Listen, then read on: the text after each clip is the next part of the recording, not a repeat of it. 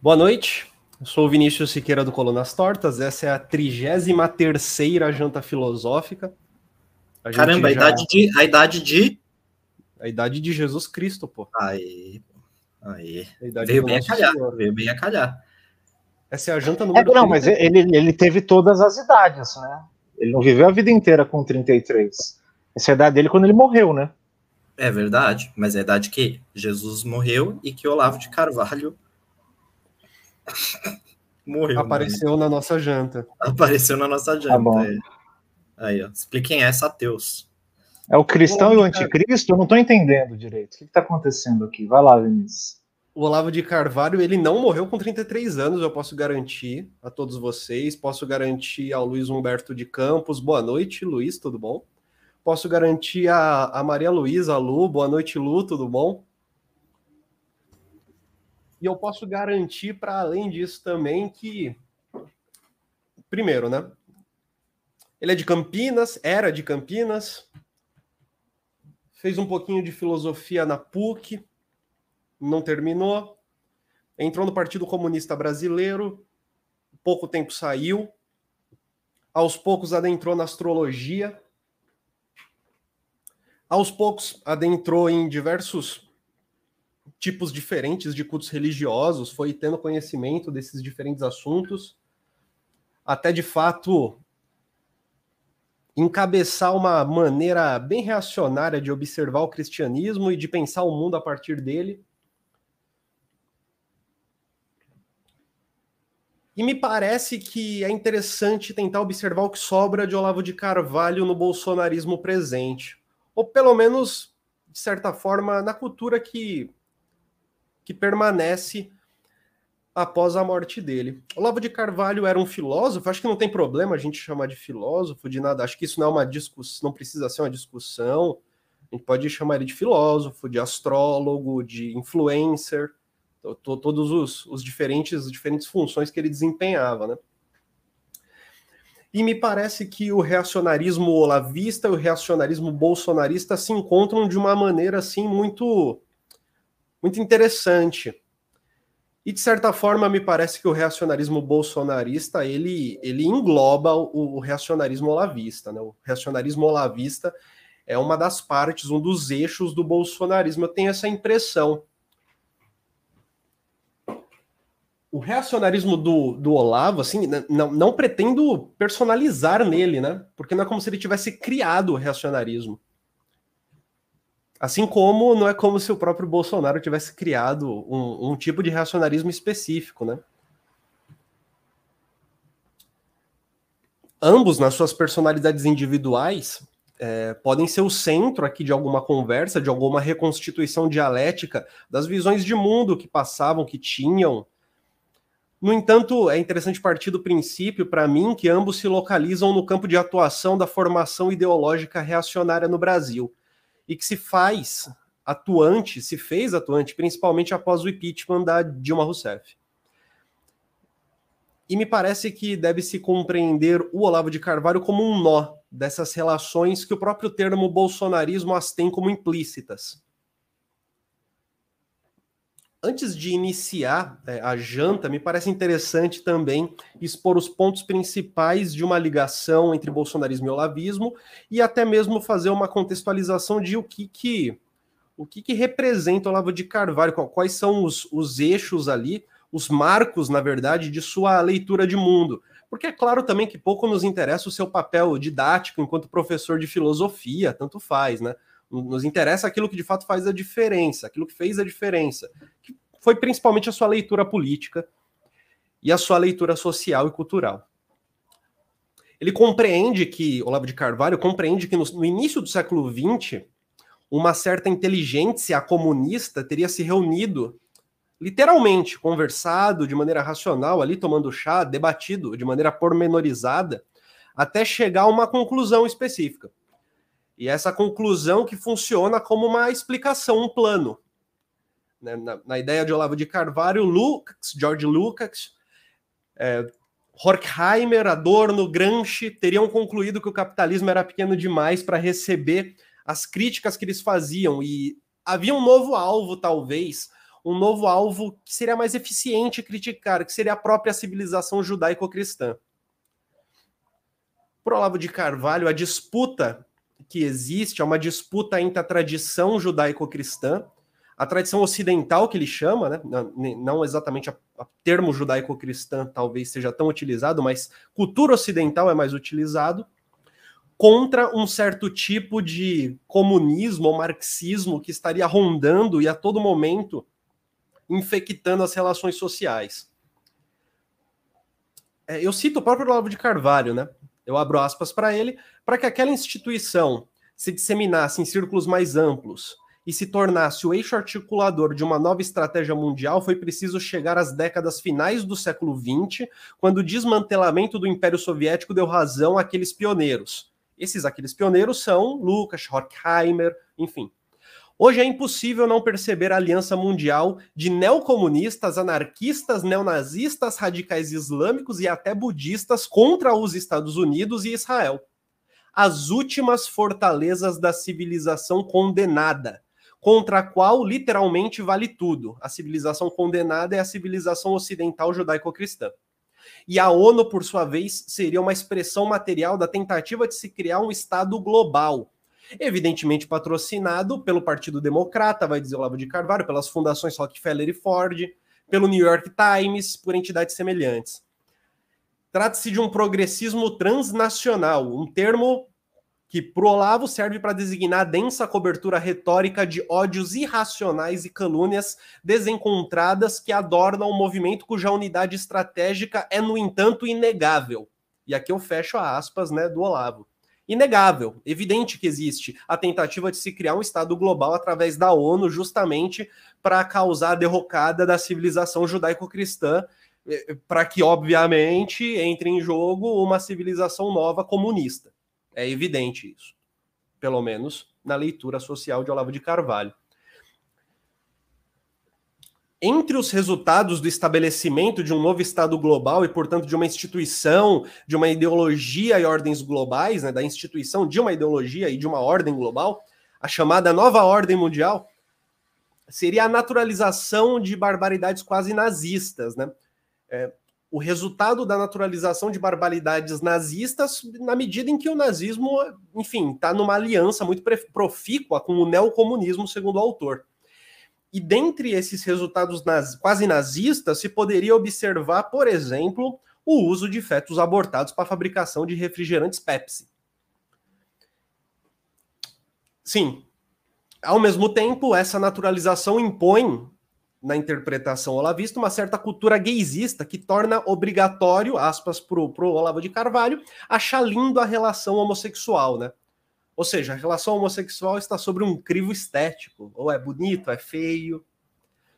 Bom, na medida em que há um individualismo metodológico inserido em seu olhar para a realidade social, aliado, claro, a um senso forte religioso, cabe ao autor encontrar as malícias das vontades dos indivíduos, os planos maléficos que podem ser planejados em salas escuras e aplicados para o controle social.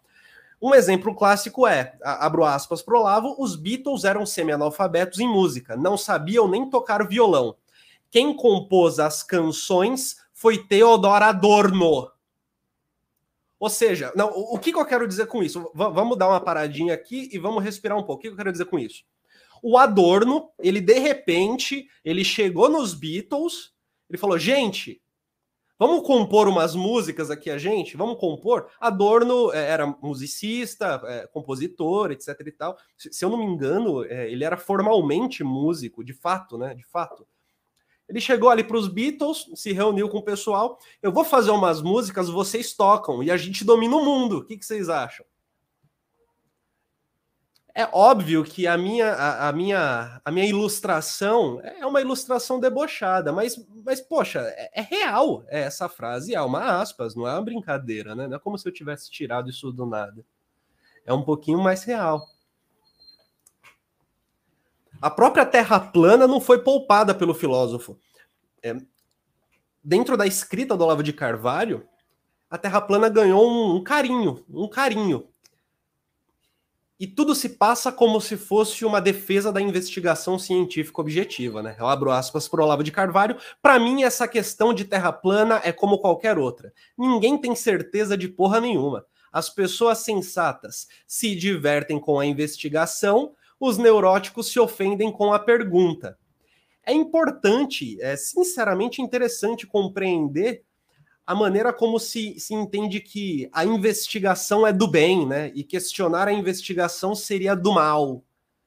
Os neuróticos é, ficam incomodados com a investigação das pessoas honestas, com um senso investigativo e um ímpeto de conhecimento que buscam saber se de fato a Terra ela é ali, talvez, uma esfera geoide, não sei, ou se é plana, né? Ou se é plana. Olavo de Carvalho duvida da validade da física clássica newtoniana. Eu nem sei como explicar isso. Eu nem consigo. Isaac Newton teria sido um péssimo pesquisador que espalhou o ateísmo pelo Ocidente através de uma suposta tese falsa de que um corpo em movimento tende a ficar em movimento e, portanto, muda sua tendência quando entra em contato com outros corpos, né? E um corpo em repouso tende a ficar em repouso é, e que vai sair dessa posição de repouso através do contato com outros corpos, né? Isso não faz muito sentido. Eu abro aspas para o Olavo de Carvalho num dado momento. Todas as aspas que eu estou abrindo saem de textos que fazem parte do próprio site do Olavo de Carvalho, são artigos dele reunidos em seu site. Abro aspas aqui. Quando mencionei, por exemplo, as consequências nefastas que o mecanicismo newtoniano espalhou na cultura europeia, fato que já é de domínio público pelo menos desde o século XIX, só não me xingaram a mãe porque não acreditavam que alguém capaz de atentar contra a memória do autor dos princípios matemáticos da filosofia natural pudesse jamais ter tido mãe. Quando escrevi que o próprio Charles Darwin for o inventor do design inteligente, hoje tão abominado pelos evolucionistas, coisa que não pode ser ignorada por ninguém que tenha lido algo mais que as orelhas de A Origem das Espécies, fui imediatamente rotulado como fanático religioso indigno de ocupar um espaço na mídia. Quando expliquei que sem o conhecimento do simbolismo astrológico é impossível compreender direito as concepções cosmológicas de Santo Tomás de Aquino ou a estética dos catedrais góticos, o que é a obviedade das obviedades para quem haja estudado o assunto, passei a ser chamado pejorativamente de astrólogo pelos senhores Rodrigo Constantino e Janeiro Cristaldo. Janeiro Cristaldo como ninguém ignora, são autoridades insígnes em história medieval, né? Que é um deboche do Olavo para o Constantino e para o Janeiro Cristaldo. É interessante essa citação do Olavo de Carvalho, porque os princípios matemáticos da filosofia natural, eu li pedaços dele. E assim, não, não há nada muito nefasto ali, né? É uma tentativa de formular uma filosofia natural com princípio matemático que viria a se tornar aquilo que a gente chama hoje de física a origem das espécies há muito tempo eu ali não lembro de ter percebido qualquer forma de criação de design inteligente, sinceramente. Os processos são explicados sem, sem a necessidade de uma inteligência, na verdade, né? Inclusive é o princípio da ruptura que guia o que tá a interpretação é, é natural ali do Charles Darwin, né? É o princípio da ruptura, da possibilidade de, de haver rupturas imprevisíveis, né? E essas rupturas imprevisíveis, elas vão, enfim, o, o mundo vai dar conta delas de alguma maneira. Por fim, em sua busca incessante por culpados individuais para problemas sociais, a pandemia foi apresentada como uma mentira e o vírus como uma fabricação chinesa com fins de controle social, né? Eu abro aspas pro Olavo. Se há um perfeito idiota, isso a gente inclusive pode até ler junto essa essas duas citações que eu vou dar nesse momento. Se há um perfeito idiota, pode imaginar, só um perfeito idiota, aliás, pode imaginar que a disseminação de um vírus chinês no mundo foi um acidente. Mas o Ocidente está repleto de perfeitos idiotas. Repleto de perfeitos idiotas. Diante dos quais os chineses têm um justificado senso de superioridade. E por fim, o medo de um suposto vírus mortífero não passa de historinha de terror para covardar a população e fazê-la aceitar a escravidão como um presente de Papai Noel, que é basicamente o mesmo discurso utilizado pela família Bolsonaro, pelo bolsonarismo, de saia na rua em frente à, à, à gripezinha, né, com, com a moral que você tem aí, faz o Brasil continuar seguindo, né? E no dia 25 de janeiro de 2022, oito dias após receber o diagnóstico de Covid-19, o Olavo faleceu na sua cidade, em Richmond, Virgínia. Uma das suas filhas, aquela que rompeu com o pai, fez um livro em conjunto com Henri Bugalho, é, descrevendo como era né, viver com, com, com o Olavo, a Heloísa de Carvalho. Ela, por sua vez, afirmou publicamente que foi, que foi Covid, foi decorrência da Covid. Ela afirmou que foi decorrência da Covid. Eu trago esse, esse início mais para a gente contextualizar é, o que, que é o pensamento do Olavo e como que existe um individualismo metodológico aliado a um moralismo religioso que aí sim é muito nocivo. O individualismo metodológico por si só é, é um método, uma metodologia, é, um método, desculpa, a, a metodologia que parte de determinados princípios para chegar a determinados resultados. Isso é uma coisa. Quando se alia a um conteúdo forte, religioso, moral, de cunho reacionário, aí a gente tem um caminho específico traçado, um caminho específico que me parece passar muito primeiro por uma moralização extrema da vida pública. Uma moralização extrema demais da vida pública. E talvez extrema não no sentido de que é um assunto sempre presente, mas no sentido de que é quase como se a estrutura determinante do mundo fosse a moralidade. E na moralidade é ali que a gente poderia encontrar, talvez, talvez, a verdade das coisas. É sabendo se o Guilherme é um cara do bem que eu vou saber se quando ele diz para hidroxicloroquina se tornar um remédio presente na bula, se isso é, é legal ou não, se faz sentido ou não. Tipo, eu, eu não, não sei se faz, não tenho qualquer domínio de, de análise laboratorial para conseguir eh, estabelecer qualquer forma de conclusão acerca da eficiência de um remédio para uma doença específica. Mas se eu sei que ele é do bem, então pô, eu posso acreditar no cara, né? Se ele tem uma, eu quero dizer, se ele tem uma moral que me faça sentido, que eu possa concluir que se trata de uma pessoa verdadeira, então com certeza o que ele tem a dizer tende a ser verdadeiro. Eu inicio, eu inicio então, primeiro, boa noite, Guilherme, boa noite, Caio, vocês estão bem? Muito boa noite para vocês. Boa noite novamente para o Luiz, boa noite para a Lu, boa noite Daniel do Barba Dialética, tudo bom, Daniel? André Soares, boa noite, André, tudo bem? Boa noite, Ceia.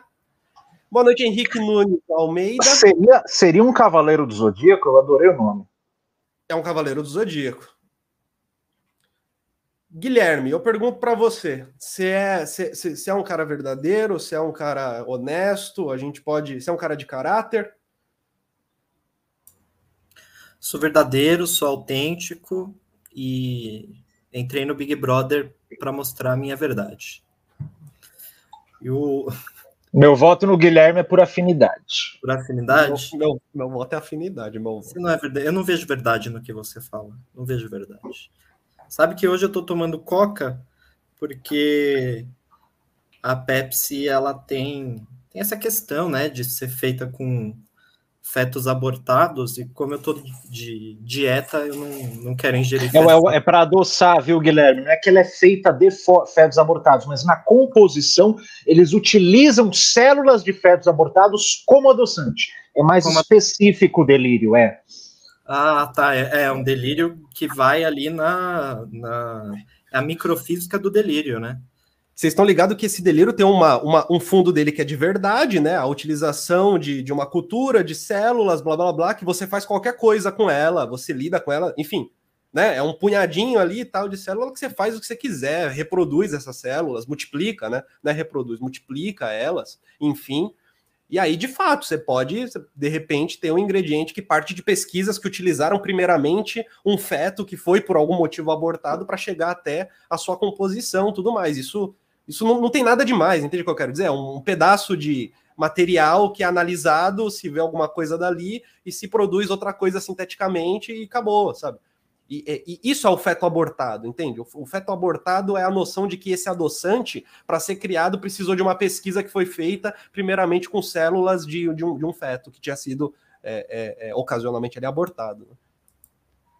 Talvez isso que você tenha acabado de falar, Vinícius, ainda que despretensiosamente, seja o X da questão. A gente precisa levar o Olavo de Carvalho talvez um pouco a sério. infelizmente, né? Claro, não para respaldar ou concordar com suas teorias, mas se há livros que vendem a rodo, um curso de filosofia que vende a rodo, que foi feito inclusive por personalidades que participaram do primeiro escalão da política brasileira, né? Olavo de Carvalho gerou ministros ali do governo Bolsonaro. Ele faz parte de dessa ala que se diz, né, a ala ideológica, como se outras partes não fossem, né, do governo Bolsonaro. Mas de todo modo a influência dele é grande, não só é, do ponto de vista de ter gerado personalidades que entraram para o poder, mas inclusive disso que a gente pode falar de ser um fenômeno de massas. Claro, talvez a figura específica do Olavo de Carvalho, não sei se dá para dizer que ele em si é um fenômeno de massas, mas, por exemplo, o Brasil Paralelo, uh, que dissemina ideias que pelo menos tangenciam ali com ideias olavistas, quer dizer, essas ideias que, enfim, o Ocidente está sendo atacado, a cultura judaico-cristã está sendo atacado.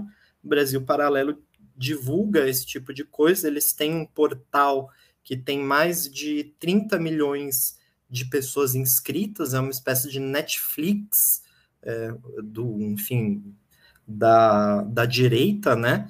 Só com conteúdos adequados para a família judaico-cristã. E talvez seja necessário perceber, então, é, se há é, efetivamente algum fundo é, de, é, de, enfim, eu não vou usar a palavra verdade, mas pelo menos assim, no que ele diz, no que o Olavo de Carvalho diz, tem método. E eu acho que é importante que nós é, passemos a analisar, tentar compreender o método, porque é um método eficaz, né? É, e no mais o que ele diz tem história, tem referências é, que talvez sejam necessárias analisar, conhecer, até para se prevenir a respeito do que ele está falando, né? Uma das referências aqui, é, se você puder exibir o comentário aqui, foi um comentário que o, o próprio Luiz já deu aqui. É, aqui, é, deixa eu ver, foi um dos primeiros comentários que o Luiz fez a respeito do René Guénon, que é uma das influências do Olavo de Carvalho, né? É, e o René Guénon, ele era de um círculo enfim, fascista ali da França, muito associado à extrema-direita francesa. Ele era admirado por figuras do Terceiro Reich, é, notadamente o Carl Schmitt, que era o jurista do Hitler, né? A pessoa que tentava criar uma roupagem jurídica para as aberrações do nazismo.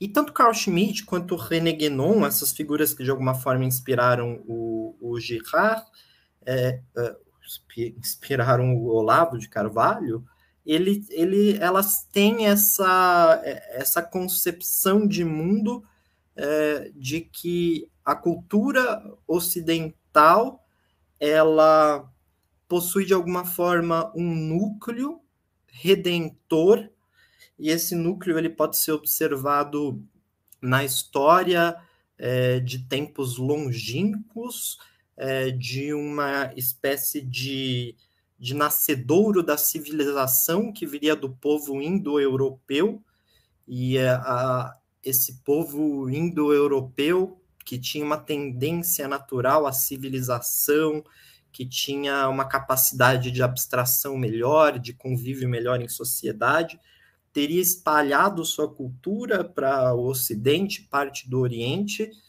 é, e que de alguma forma esse povo, esse povo é, é, neo, esse povo é, da indo-europeu, é, cuja cujo um dos símbolos seria a própria suástica, né? Uma tentativa de recuperar esses símbolos primordiais desse povo, ele foi perdendo de alguma forma o seu vigor é, ao passar dos anos.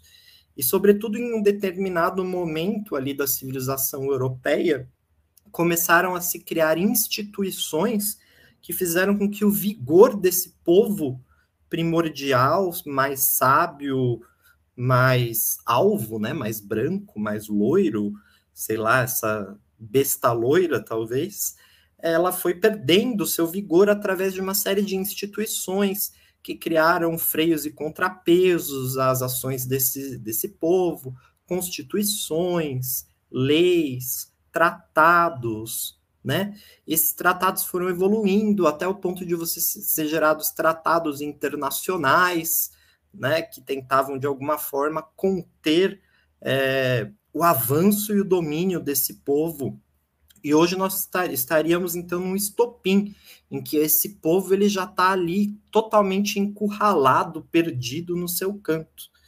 É, é, claro que isso vinga porque isso tem uma é, essa história ela vinga porque ela encontra no, nos seus uh, ouvintes é, uma é, um fator material também, né, de uma certa classe média decaída nos Estados Unidos, que sente que está perdendo ali espaço é, por conta de imigrantes, na Europa a mesma coisa, né, uma questão dos imigrantes, é, muçulmanos, que apesar de o, o Olavo de Carvalho ter pertencido a uma seita muçulmana, eles estariam ali entrando também, ferindo um pouco a cultura ocidental, quer dizer, isso encontra ecos na vida material, né? Aqui no Brasil seriam os comunistas que querem aumentar os impostos e o povo paga muito imposto e os comunistas querem uma ditadura do Estado uh, em que o Estado dominaria tudo, inclusive a própria personalidade da pessoa seria moldada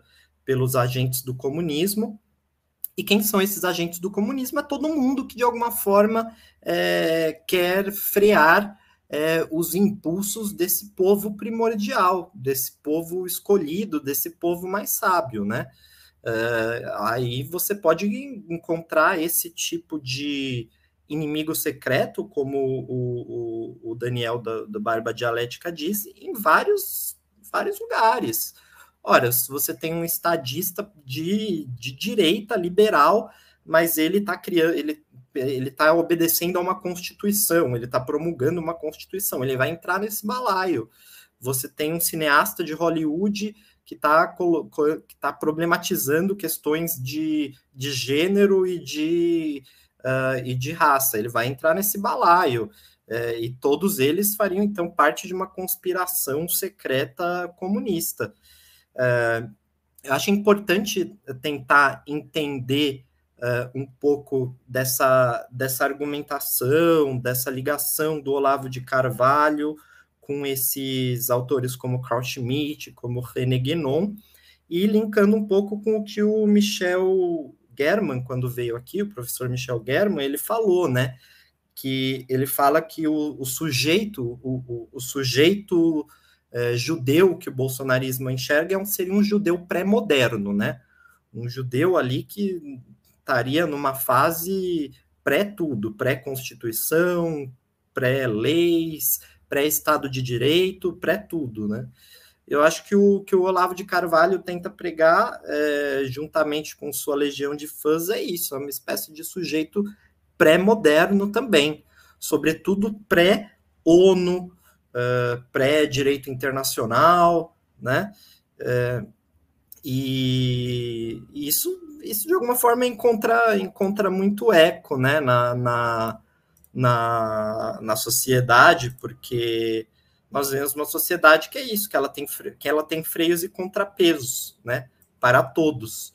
De alguma forma, algumas pessoas se sentem, se sentem muito insatisfeitas uh, com a necessidade de você obedecer, por exemplo, uh, distanciamento social para um convívio harmônico em sociedade, num, num, num espectro de pandemia, colocar máscara, né? Tudo isso estaria ferindo, né? Esse sujeito tão desbravador e potente que é esse sujeito é, do esse sujeito é, indo-europeu originário. Para esse para esse sujeito não teria que ter freios e contrapesos, porque esse é um sujeito construtor de coisas.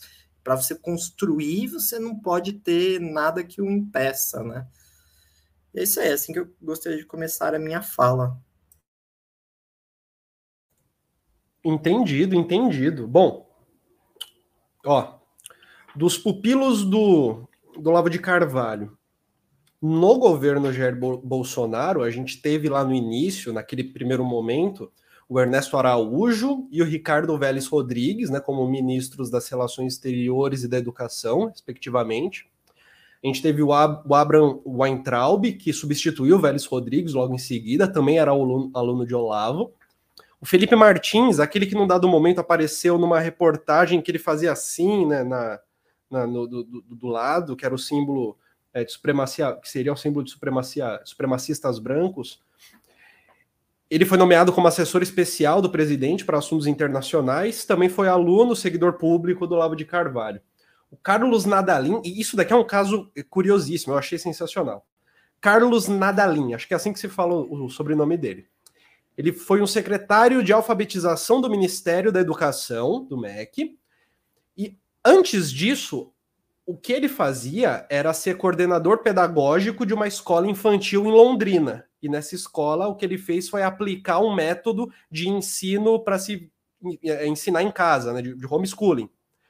Esse é o histórico do cara. De repente, ele foi nomeado para um cargo de secretário no MEC. Ele era aluno do Olavo do curso online de filosofia, foi recomendado pelo próprio Olavo de Carvalho como um dos salvadores da educação. Né?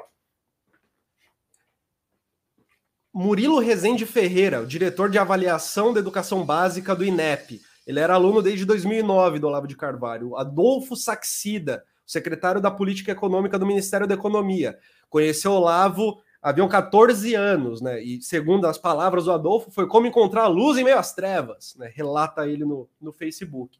Aí eu não preciso dizer da Joyce Hasselman, do Paulo Martins, do, do, do, PSC do Paraná, do Marcel Van Hatten, do Partido Novo do Rio Grande do Sul, Carla Zambelli, do PSL de São Paulo, né, a Hasselman também, do PSL de São Paulo, deputados e deputadas que publicamente expressam seu carinho pelo, pelo professor. É, diante disso, Caio, eu pergunto para você: você gosta de Beatles? Ou você gosta de Adorno? Cara, obrigado. Melhor pergunta que você podia me fazer, porque nossa, falar, falar do Olavo é, é, me, me, dá assim um nó nas tripas. Ainda mais que ele tá morto agora. Não sei se nem se eu gostaria de falar dele quando ele estava vivo. Ainda mais depois que o bicho morreu para bater em cachorro morto. Ainda que eu não acho que o pensamento dele esteja morto, mas vai morrer logo logo. Mas sim, eu adoro Beatles. Obrigado por essa pergunta. Vamos falar de Beatles. Eu sugiro a gente mudar o tema dessa live agora. Esquece o Olavo, o Olavo morreu né, teve até a nota de falecimento dele. Vocês viram qual foi a nota de falecimento dele? Você viu, Guilherme? Você viu, Vinícius? A nota de falecimento dele foi nota 10. Tá? Então vamos falar de Beatles, que é o que importa. Tá? Eu tô aqui com o meu Beatles for Sale, em LP. Esse disco aqui ele tem uma curiosidade, o disco nacional, pelo seguinte: Penny Lane aqui, ela saiu cortada, ela deu um pulo. Isso é bizarro. E todo mundo que conheceu Penny Lane por esse disco achou que ela era daquele jeito. Né? Então, as bandas aqui de, de jovem guarda que foram fazer cover fizeram cover de Penny Lane com letra traduzida e cantavam né, com o disco riscado, mas interessantíssimo. Agora, eu não sei nem, nem o que falar do Olavo.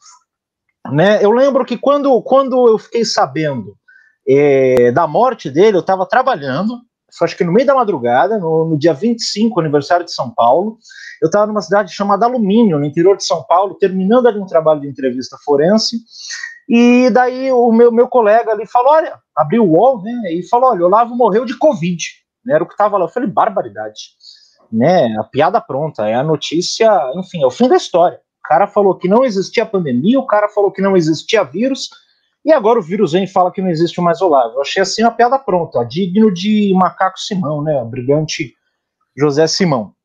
É, agora, uma coisa que eu achei muito curiosa nessa live é que foi só falar do astrólogo que os cavaleiros do zodíaco apareceram para comentar, né? Isso achei sensacional.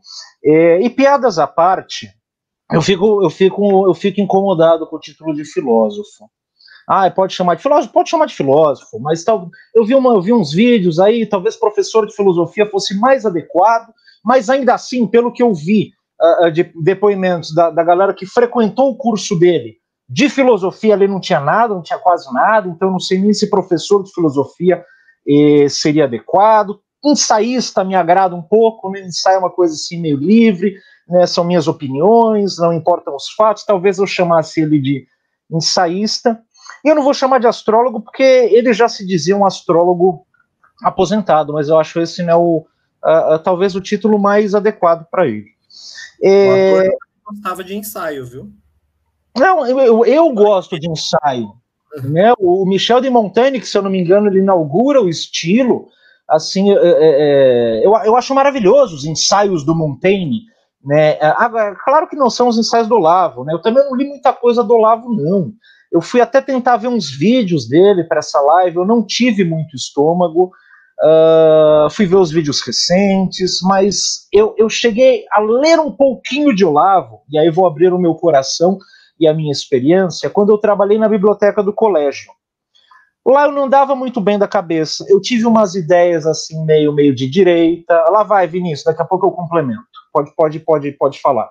Só, só diz quando foi, porque daí eu também falo quando eu conheci Olavo e o Guilherme dá o, o parecer dele de quando ele conheceu também.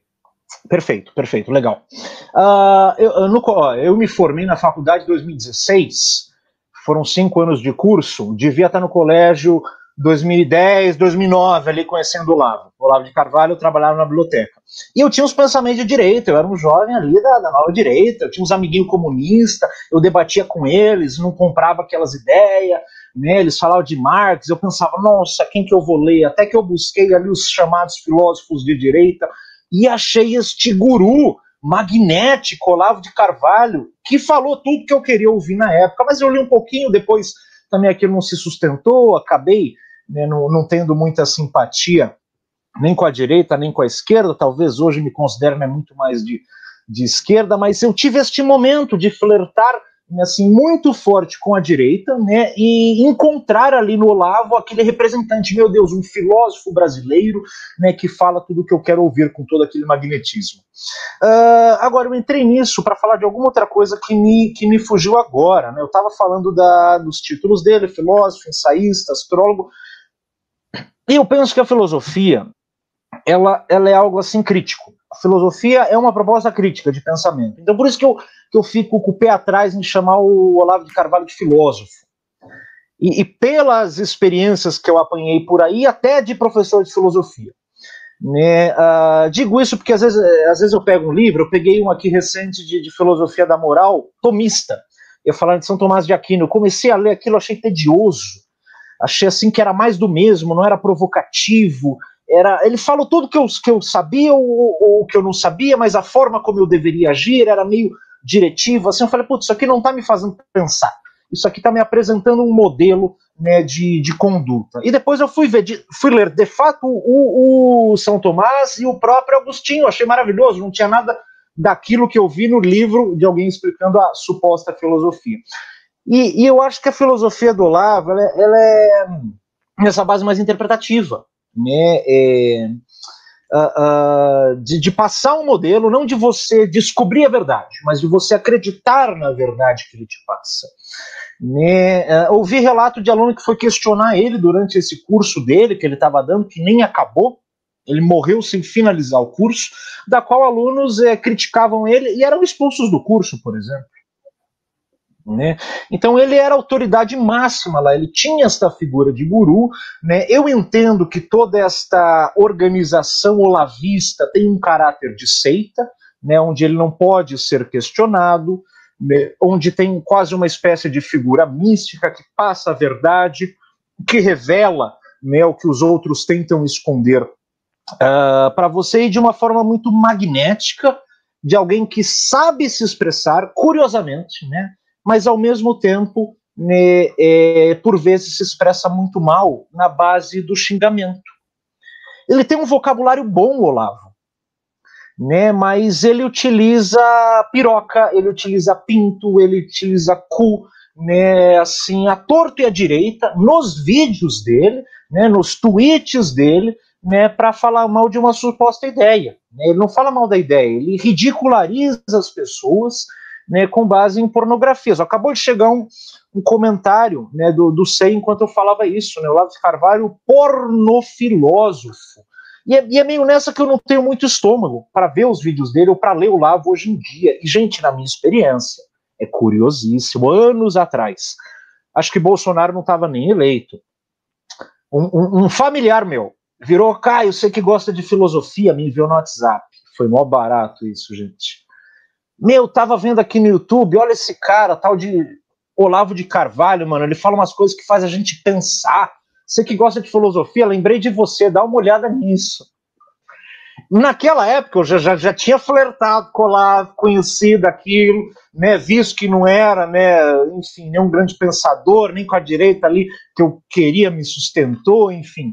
Mas tem, tem esse caráter magnético, né? Uh, e teve, teve um comentário aí que eu achei maravilhoso, que tem uma palavrinha que é a palavra morfo que, é, que são os inimigos que o, que o Olavo né, apresenta. E eu gostei muito dessa palavra pelo seguinte: o Lacan ele vai falar que a causa do desejo né, é o objeto A.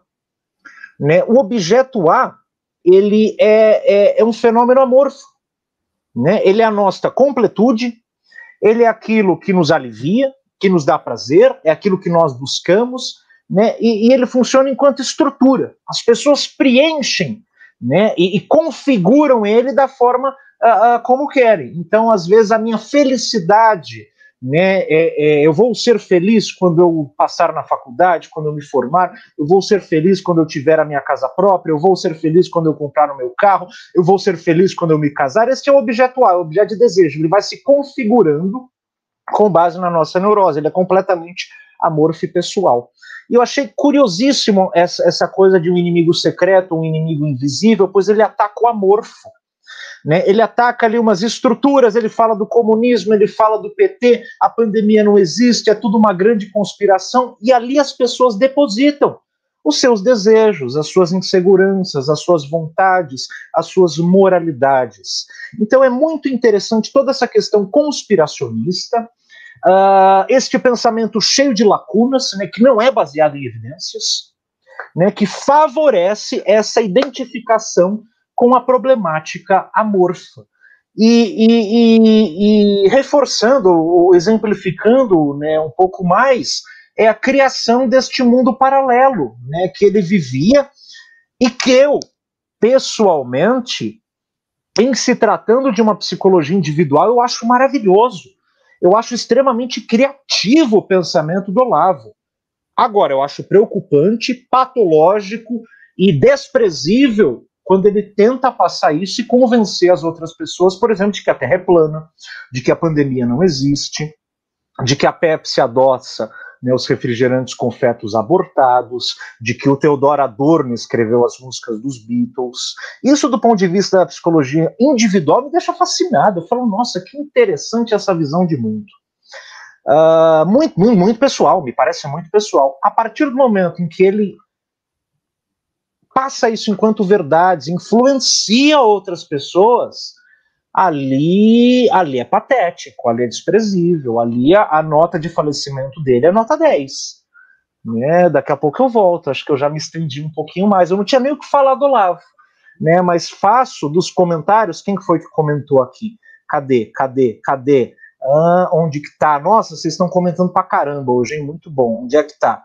Ah, não lembro, nem achei o comentário de tanto comentário, mas eram assim: se for para malhar, olhar, Olavo, para bater no Olavo, estamos aqui. É isso aí. Não, não tenho nem texto hoje. Às vezes eu escrevo umas coisas, tento escrever umas coisas inteligentes para falar na janta. Ali, ó, Henrique Nunes, valeu. Se é para malhar o Olavão, eu vou assistir. Muito bom. Vamos, vamos malhar ele. Vamos bater em cachorro morto, porque o Olavo morreu. Mas pensamento do Olavo ainda não. Mas vai morrer, porque esse tipo de gente, de guru, vive uh, de público cíclico. Ele convence no começo, mas se as pessoas forem ler alguma coisa que ele falar para não ler, ou se forem ler ou estudar por qualquer uh, conta própria, é, elas tendem a se divorciar dele. Né? Todo guru é assim, todo guru é assim. Por isso tanto, também que ele tentou fidelizar por quatro ou cinco anos o curso de filosofia dele. Tinha né, um, um acordo ali moral que, que, ele fazia com o aluno, isso foi, é, é, eu ouvi de um ex-aluno dele, que ao comprar o curso você assumia o compromisso de não desistir do curso, de finalizar o curso, né, de pagar mensalmente, você não podia sair do curso.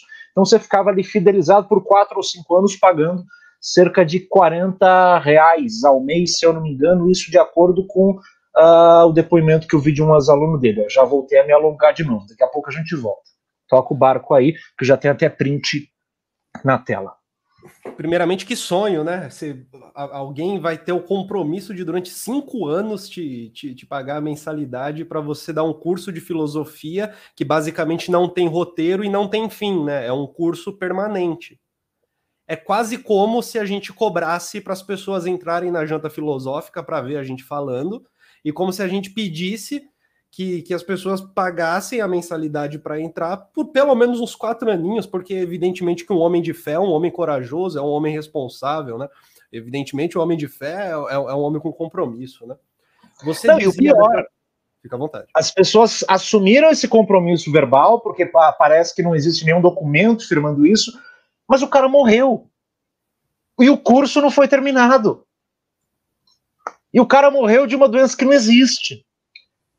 Ele morreu falando que cigarro faz bem e que vacina não. Eu fumo, mas cigarro não faz bem, gente. Talvez um ou dois ao dia no máximo para prevenir a inflamação intestinal, mas no máximo. Nesse texto do Júlio o Caio já acende logo o segundo para prevenir a inflamação intestinal. É, não, porra, é, é, claro que o cara é preocupado com a sua saúde intestinal, né, pô? Olha, Vai lá, vai lá, vai lá. É, é, não, na verdade, só, deixa eu falar do Júlio Canhada, tem a ver com o ponto do, do Caio. Júlio Canhada publicou hoje esse texto no site da revista CUT, onde está o Lavo de Carvalho.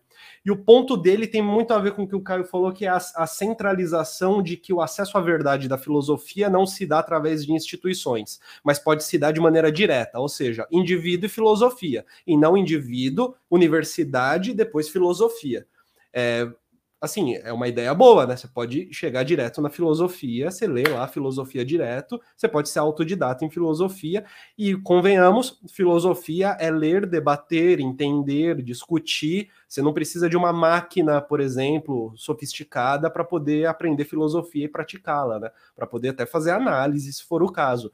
Então, de certa forma, ser autodidata em filosofia, tecnicamente, seria mais simples do que ser autodidata em torno mecânico, sabe? Em, sei lá, em, em algo que precise de fato de equipamentos e, e todo um aparato. Né? O ponto que o Júlio coloca no texto, que eu acho sensacional, é que justamente esse acesso direto à filosofia, ele se dá num acesso direto a ele próprio, porque ele próprio é a filosofia. A filosofia é ele próprio, as suas apostilas, que são as apostilas do seu curso. No curso, não se lê o texto do autor, você até lê em conjunto o texto do autor, mas você tem uma apostila preparada já, uma apostila preparada pelo autor para que você entenda como é que funciona o pensamento da história da filosofia, da história da filosofia.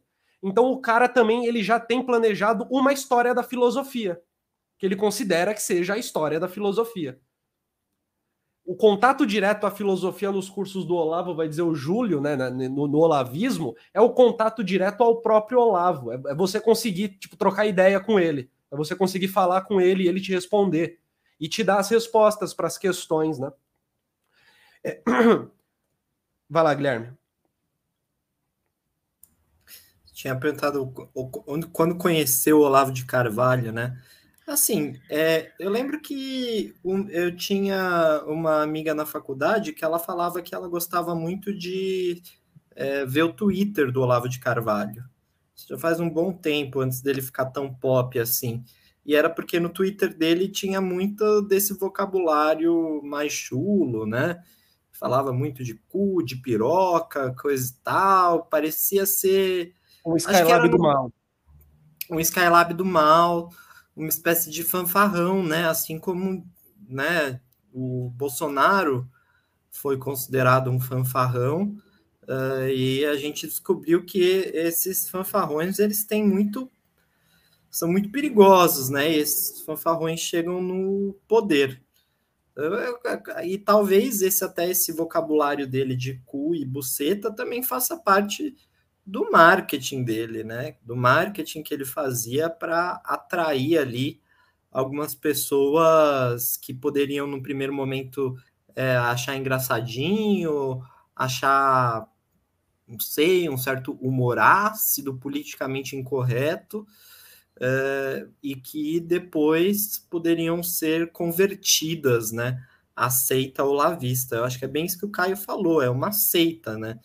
Porque os alunos não tinham nenhuma possibilidade de questioná-lo. Ao contrário, ou eram expulsos ou eram deserdados e passavam, inclusive, até alguns ex-alunos dele passavam a ganhar apelidos difamantes, né? Então, ele, ele era o, ele representava bem essa figura de guru, né? No entanto, o que ele é, propôs como, como teoria é, é um pouco isso que, que eu, eu, eu disse na minha primeira fala, eu estava tentando buscar algumas referências é, do Olavo de Carvalho no âmbito, assim, de uma certa cultura de extrema direita que tinha na França, com o Guénon, que o Luiz trouxe aqui para gente, é, e também fiz esse link da, com o Carl Schmitt, que era o, o jurista lá do Hitler, é, mas é, e essa ideia de você tentar trazer o sujeito pré-moderno, né? Mas ele dialoga também muito fortemente com uma realidade específica aqui no aqui brasileira, né? É, que encontrou eco, inclusive, em uma ala é, militar muito forte, em generais do exército, porque ele foi uma espécie também de divulgador é, é, daquela tese que se firmou entre os militares é, de que a, a ditadura militar ela foi vencida no âmbito da cultura, né? Porque os comunistas teriam percebido do dia para a noite que eles não poderiam travar uma guerra de forças materiais, então eles foram para o plano do espírito, da produção artística, uh, e nessa guerra a ditadura teria saído completamente vencida, foi uma terra arrasada. E essa, o que teria então você ainda colocado uma pá de cal ali na ditadura, teria sido uh, o livro de 1985, Brasil Nunca Mais, uh, que é o livro que trouxe à baila os mecanismos de tortura da ditadura, enfim, trouxe à baila a questão dos porões da ditadura, uh, enfim, dos métodos desumanos que a ditadura fazia, e aquilo ali gerou uma pecha muito grande entre os militares, né? É um livro gigantesco, um catatal, um trabalho jornalístico muito bem feito. E na década de 90, em resposta a essa a esse livro Brasil Nunca Mais, o, os militares, um conjunto de militares lançou um livro chamado Orville, né, que é um que é livro ao contrário, né, o Orville. Qual, qual seria o livro ao contrário? É o livro Brasil Nunca Mais em que os militares colocam ali a sua tese sobre o que foi a ditadura uh, e dão ensejo a essa noção de que, uh, a partir de um viés de Grant, uh, a esquerda teria tentado conquistar as mentes da população eh, em geral, né, através de todo um aparato cultural, universitário, acadêmico, científico, a esquerda se emaranhou nisso é, e conseguiu conquistar as mentes das pessoas, né? É, é curioso porque, do ponto de vista da produção, sabe aquele fundo de verdade que você falou? Olha, tem um fundo de verdade aqui nessa questão da Pepsi existe um fundo de verdade na questão de que uh, houve uma produção intelectual, acadêmica, uh, mais voltada, é difícil dizer esquerda, né? mas mais voltada pelo menos para um âmbito progressista, se a gente não quiser usar a palavra esquerda. E eu, eu, é eu acho assim, a gente, a gente pode até dizer o seguinte, ó, teve um interesse maior de esquerda em produzir academicamente e houve um interesse maior de direita, desse jeito que a gente está usando, né, em ir para a instituição privada produzir na empresa, né, como a via principal, né, de, de, de conseguir fazer diferença no mundo, né. Daí você tem empresários que são marcos da direita e normalmente você tem intelectuais que são marcos da esquerda, porque afinal de contas o cara da esquerda não vai ser dono de uma empresa dificilmente. Né? Exato, só que ao mesmo tempo alguns empresários e alguns militares é, eles ficaram órfãos também de uma produção intelectual que fosse uma produção intelectual da direita, com a assinatura da direita. E o Olavo de Carvalho ele veio muito bem a calhar nesse sentido. É, ele participou, inclusive, de, de, um debate na, na Faculdade de Direito do Largo São Francisco, em que ele fez muitos adeptos ali, é, porque o ambiente universitário era um ambiente de esquerda, ele foi debater com o pessoal de esquerda, ele deu as lacrações dele e ele conquistou adeptos ali, inclusive adeptos que admitiram que ali foi um momento em que eles passaram a observar o Olavo de Carvalho com carinho. Inclusive, um, um membro fundador do MBL, que hoje rompeu com o olavismo, mas enfim, né, já foi olavista, ele viu o Olavo de Carvalho ali no Largo São Francisco e foi como uma espécie de epifania, porque apresentou para ele um, um contraponto a uma certa visão de, de mundo de esquerda é, que ele não, não tinha visto no Brasil até então. Então, ele ocupou um lugar é, dentro de uma certa intelectualidade que queria alguma coisa de direita para se alimentar e não tinha isso, não tinha esse tipo de produção. E ele foi muito sagaz ao, ao, ao perceber que ele poderia ocupar esse espaço espaço que foi muito bem aceito do ponto de vista editorial. É, seus livros são publicados por grandes editoras.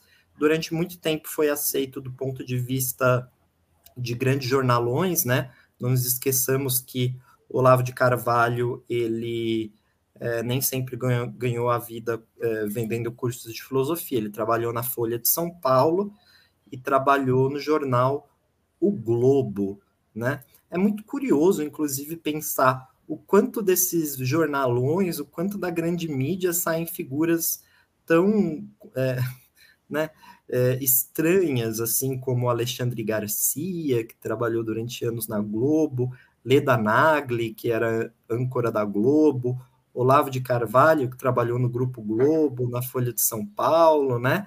Enquanto, enquanto não chega, parece que assim, num, num, num paroxismo de que o negócio já está desumano, fica se tolerando, né? Fica se tolerando, mas depois, quando fica totalmente insuportável, aí não dá mais. Né?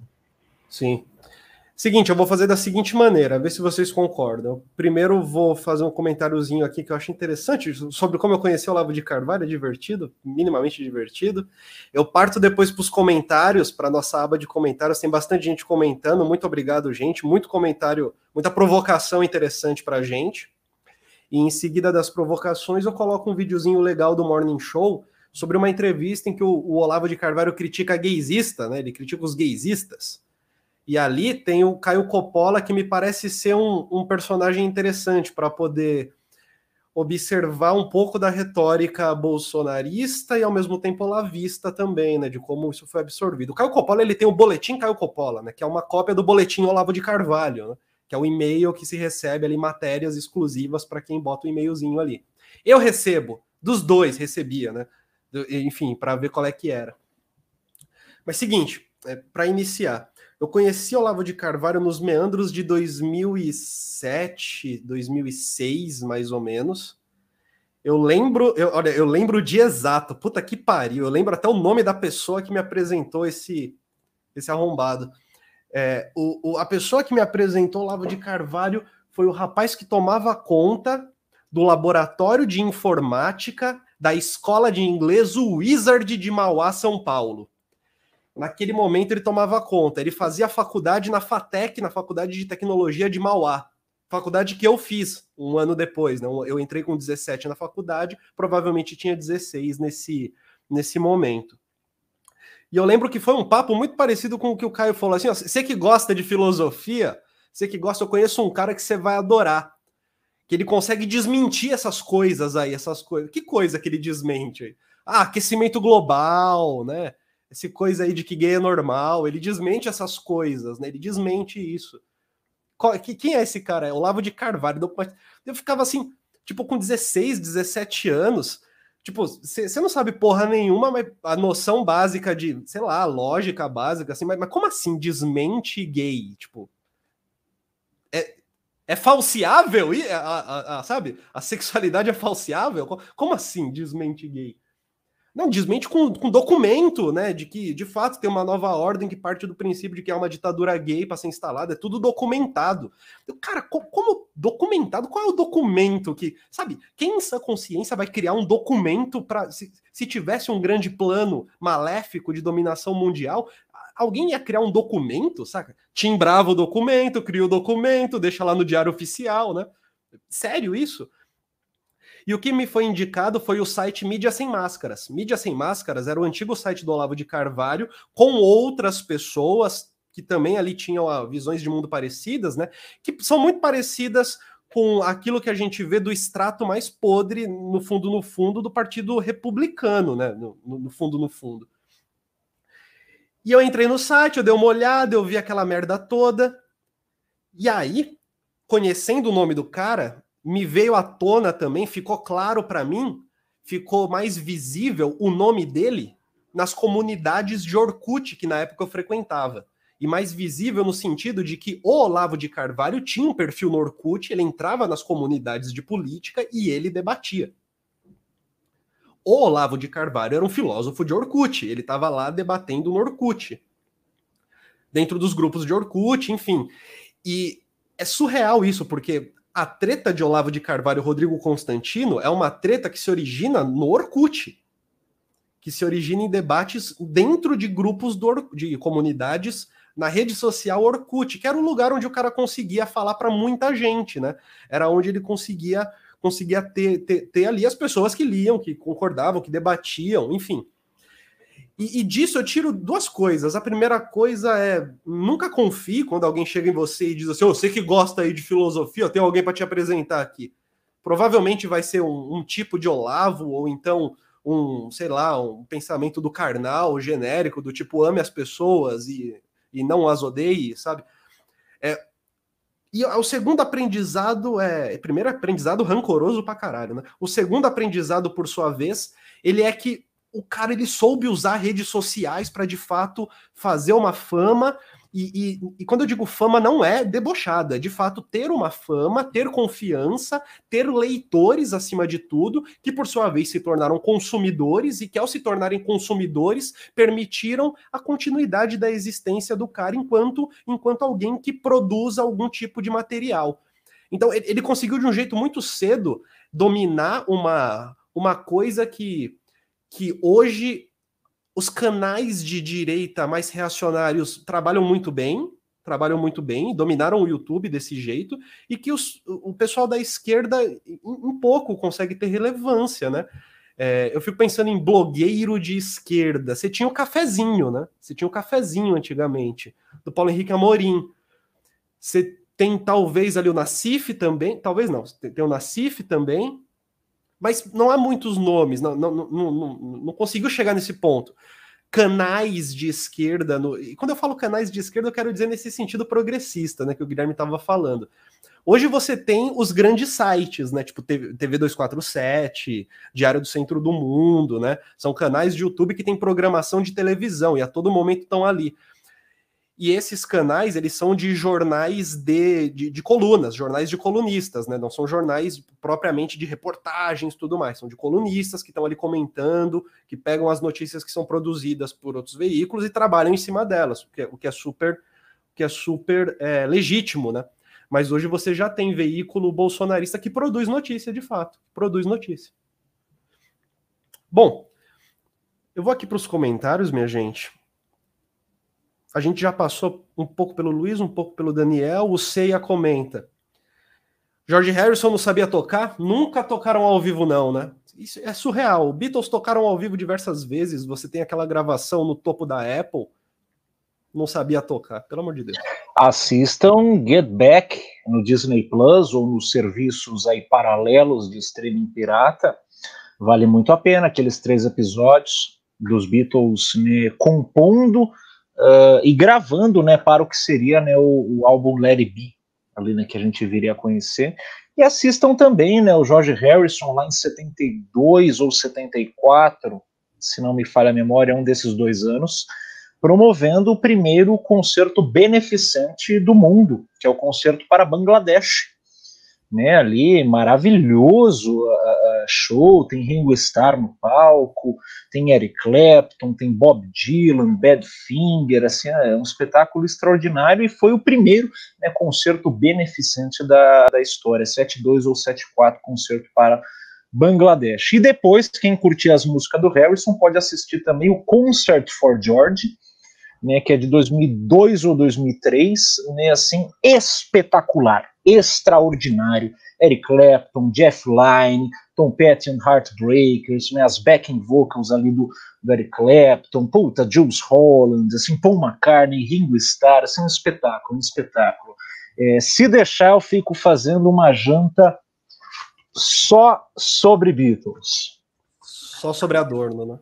Só, só sobre, sobre as músicas que o Adorno escreveu Aí que uma... esses quatro rapazes de Liverpool né, é, aceitaram gravar. Tá aí um bom tema, viu, cara? Para uma janta, Beatles e Adorno. É, essa última parte do comentário do Caio é interessante, porque tudo isso passa pelo princípio de que os Beatles estavam ali sentados, né? Tá bom, Adorno, vou fazer isso, Adorno. Tudo bem. Tava ali nas rédeas, o chicotinho do Adorno ali. Tudo bem, Adorno. Tá bom, Adorno. A gente é músico e a gente não quer criar, né? Tu, tudo bem, Adorno. Faz parte da música não criar. Só, só, só para finalizar, nos anos 90 também teve um show do, Cle, do Harrison saiu em turnê. Ele fez show no Japão com Eric Clapton. Eu, eu nunca consegui ver os vídeos bons desse show. Se alguém tiver, manda aí pra gente, por gentileza. Áudio e vídeo. É o áudio, o áudio, na verdade, do Live in Japan do Harrison já tá bom, mas os vídeos nunca nunca me chegaram na qualidade de DVD. Tem um ou outro vídeo no YouTube só. É mais um pedido mesmo.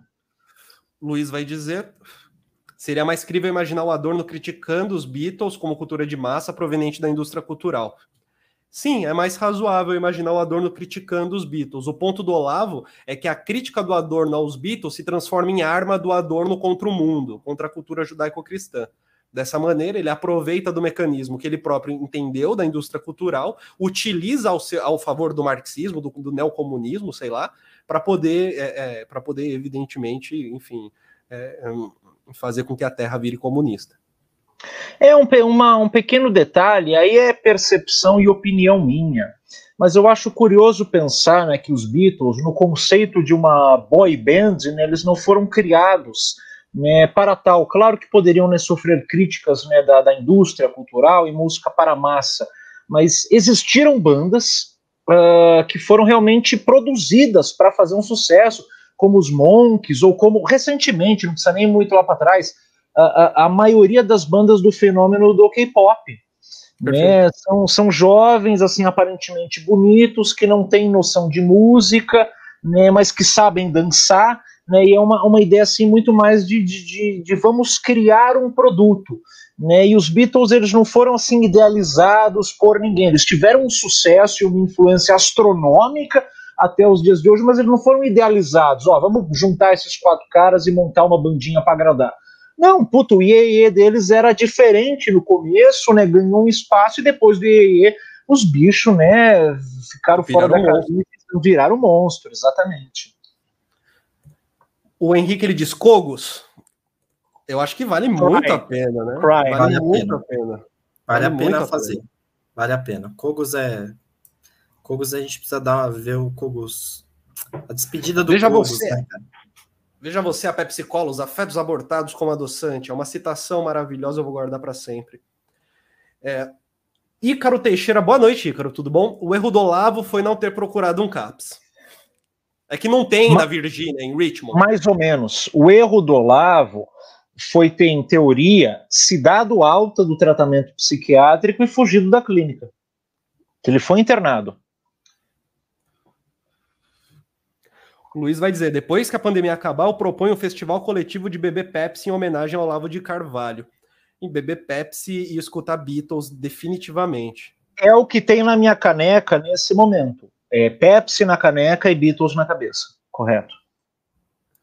O Henrique diz: os BBB são todos com esses papos de coach positividade. E a maioria bosonista, a maioria é bolsonarista e de academia. É, eu não, não, não, não entendi muito bem, mas os BBBs têm os papos de coach de fato, positividade. São bolsonaristas na maioria? Eu acredito que a maioria dos BBBs ali são meio que alheio, né? A essas coisas, assim. Quem é bolsonarista a gente já sabe. E de academia, que bom, saúde e tal, tem que se exercitar. Netflix reaça quando você estava falando sobre o Brasil paralelo, né, que tem os seus vídeos, a sua própria rede social. O Ian até completa aqui, ó. Seguindo essa linha, descobri ontem uma espécie, uma espécie de YouTube chamado LBRY, Y, imagino que seja Liberty, desenvolvido por um pessoal do governo Trump. O propósito seria uma rede para liberdade de expressão, para postar vídeo que não seria barrado pelo YouTube, evidentemente, né? Deep Web, né? Cara, é um YouTube paralelo, né? Igual o Brasil Paralerdos. Brasil Bruno Paralerdos? Brito... Brasil Paralerdos. Tu ouviu bem, Guilherme? o Bruno Brito vai dizer, seguindo o pensamento de Habermas, penso que o pensamento de Olavo esteve ligado a uma noção de resgate a valores morais. Eu, eu concordo. Nesse sentido, há um teor cognitivo fortíssimo e convincente às massas. É, no momento em que todo mundo deixa para lá assuntos que são morais, porque envolve tensão, o Olavo pega para si essa tensão junto da, da, mesma maneira como o Bolsonaro fez né, nas eleições, né? Pega para si a tensão, toma conta dessa tensão e dá uma resposta que talvez na sua bruteza pareça verdadeira na medida em que é autêntica, né?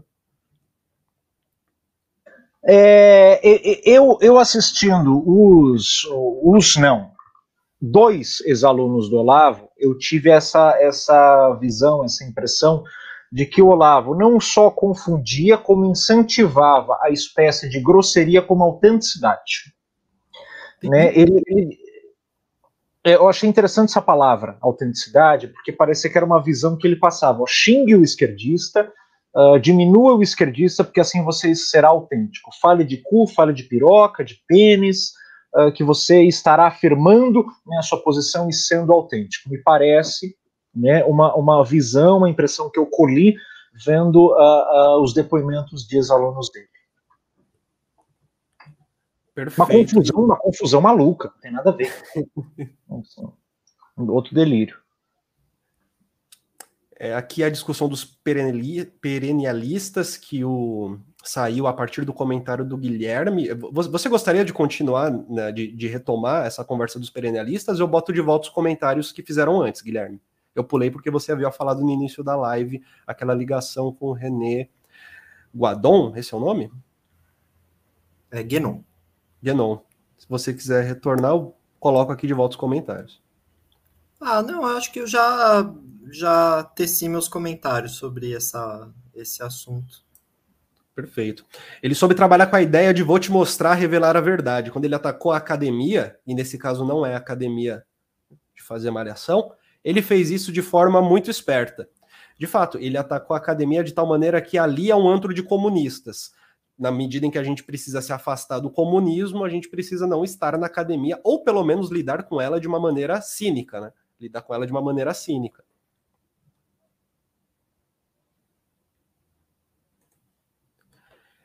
O Leonan vai dizer: Eu acredito que o legado do Olavo é a explicação do próprio fenômeno que ele criou, que é a leitura esquizofrênica dele do Gramsci. A leitura esquizofrênica do Gramsci é aquela que gera a noção do Olavo de marxismo cultural. É, envolve aquilo que eu havia dito no início da live, né, de no início do século XX. Cara, é que isso, isso que eu tô falando não pode ser entendido como uma metáfora, tem que ser entendido concretamente. intelectuais da esquerda se reuniram de fato numa sala e a partir daquilo que vem da tradição ali do, do marxismo gramsciano, entenderam que era necessário colocar em jogo uma hegemonia cultural marxista para a dominação ali do mundo, porque simplesmente domínio econômico não dá conta, leva à falência dos estados. E teria nisso ali a União Soviética como um exemplo que já naquela época já era tida como um estado é, autoritário que fugiu dos preceitos marxistas. Então, retornando à leitura esquizofrênica dele do Gramsci, o que ele disse que o Gramsci fez, ele fez do lado dele. De fato, é uma, é uma, leitura esquizofrênica do Gramsci que hoje parece ser, tipo, parece ser a leitura de fato de Gramsci, né? Parece ser a leitura de fato. Não, o Gramsci, ele falou para as pessoas dominarem a cultura através de pênis e material didático de criança. Tudo se passa como se, se fosse de fato isso. E, tipo, não é metáfora, esse é o grande ponto. No texto do Olavo, você não está lidando com metáforas para entender realidade social. É o inverso disso. A realidade social só pode ser entendida através, de fato, da explicação é, de, pl de, planos de indivíduos. Né? Tudo, tudo, tem que se passar através de, um, de uma racionalidade que, que tem no indivíduo seu centro. E o indivíduo ele está ali sempre planejando as coisas, trabalhando, né? A, a, a intenção do ato vale mais do que o efeito do ato para uma análise de realidade social, isso basicamente é dizer que o que se faz, tanto faz. O importante é o que você acha do que se faz. Bom lembrar que há autores que falavam em um granchismo de direita, ou seja, que, que, os reacionários deveriam disputar a hegemonia cultural e os aparatos de consenso. E foi justamente isso que o Olavo fez. De fato, essa é a crítica do Olavo ao escola sem partido.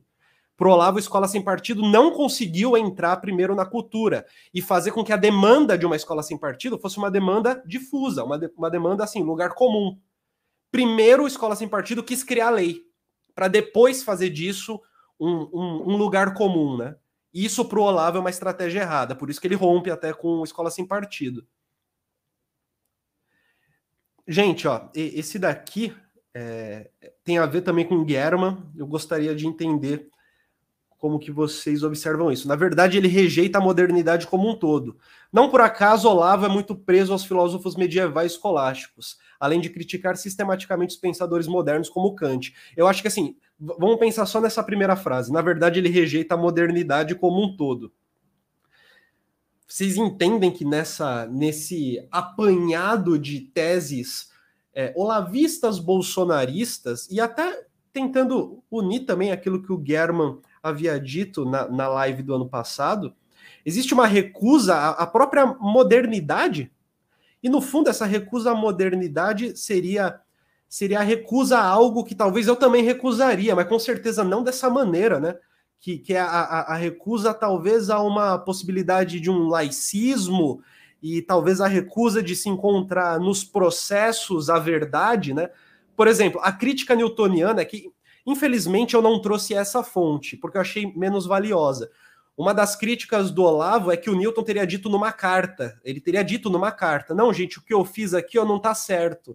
E eu estou desgraçando a cultura ocidental. E nessa carta você teria a verdade de que a física newtoniana é uma grande desgraça, o pessoal não pensa direito, né? Vocês entendem que há uma certa recusa à modernidade nessa. Talvez até mesmo na própria noção de pós-verdade, sabe? Na própria noção de pós-verdade teria uma recusa à modernidade? Fiquem à vontade, por favor. Eu acho que sim. É, é, recusa à modernidade, todas as instituições que se criaram é, a partir, enfim, da, da, da época moderna, do Renascimento enfim, até hoje, assim, né? Como eu disse, muitas dessas instituições foram instituições que criaram freios e contrapesos, criaram processos, é, criaram métodos, né, como Descartes, é, métodos de observação, empíricos, é, tudo isso, sei lá, de alguma forma, para o Olavo de Carvalho e seus, seus seguidores enfraqueceram é, a, a, potência do homem caucasiano indo-europeu, né? Sendo uma das principais invenções que enfraqueceram esse sujeito todo poderoso, a Constituição, né? Eu, eu, eu, eu fico pensando, assim, a resposta que eu daria rápida, se há uma recusa à modernidade, há. Mas eu fico pensando no porquê. Uh, porque uma coisa é você negar a realidade e querer fugir para um passado, ou se identificar com valores uh, que já foram superados ou que são é, enfim, comuns a outra época que a gente não vive, isso é, um, é uma possibilidade, um tipo de fenômeno. Eu recuso a modernidade porque eu gosto de outra coisa. Agora, eu fico com o pé atrás porque para você recusar a, a realidade, a, na verdade, a modernidade, para você recusar a modernidade, você tem que perceber a realidade. E eu entendo que a percepção da realidade do Olavo era distorcida. A realidade dele é que a Terra é plana, que, sei lá, Yesterday, Something, Here, There and Everywhere e talvez Twist and Shout foram compostas por Theodor Adorno, que a PepsiCo utiliza células uh, uh, de fetos abortados para adoçar a Pepsi, o refrigerante, de que, a, de que a vacina é um mal, de que a pandemia não existe, de que a vacina não é prejudicial. Então eu fico nessa dificuldade em entender por que acontece essa recusa da modernidade? Porque acontece, acontece. A resposta né, é rápida, era sim, acontece. Mas por quê? Será que é por, por uma identificação com aquilo que já passou? Que a pessoa quer se agarrar e, ah, eu gosto disso, que pena que isso já foi, e esse era meu mundo ideal? Ou será que é porque ela não consegue ter acesso, de fato, à realidade? Então ela cria esse mundo paralelo que só existe na cabeça dela e a partir do momento que ela vai no YouTube com uma narrativa, ela consegue uh, uh, convencer as outras pessoas. Eu fiquei com essa com essa questão sobre o que está por trás dessa recusa à modernidade. Perfeito. E o Leonan ele traz um ponto extremamente relevante. É, eu vou parar aqui no comentário do Leonan depois a gente pode ir já para o vídeo do Caio Coppola e do Paulinho Cogos, que vai ser sensacional. O problema da análise da esquerda ao Olavo é esse, o deboche eterno. Ele é um problema que precisa ser enfrentado. O que vivemos hoje, ele teve essencial responsabilidade. E que, cara, Leonan, eu particularmente acredito que de início o deboche ele veio porque de fato, de fato não tinha muita coisa a ser criticada. Passou a ter uma certa relevância de se levar a sério mesmo, tipo na cara mesmo, eu acho que lá 2013 para frente. Antes disso, nossa, eu lembro que quando, quando eu fui apresentado ao Olavo de Carvalho, por exemplo, de fato, o cara era só um cara de, de redes sociais, não era um filósofo.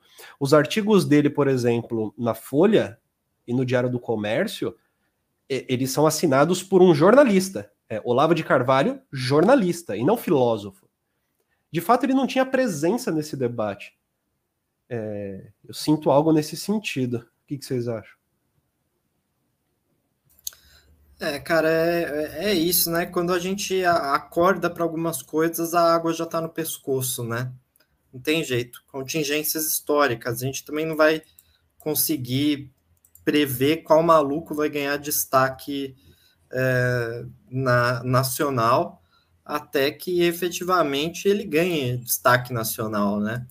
Será que o, será que o, o CQC é, tinha na sua, no seu cômputo ali, quando eles iriam, iam entrevistar e debochar do Bolsonaro, o fenômeno que ele viraria, né?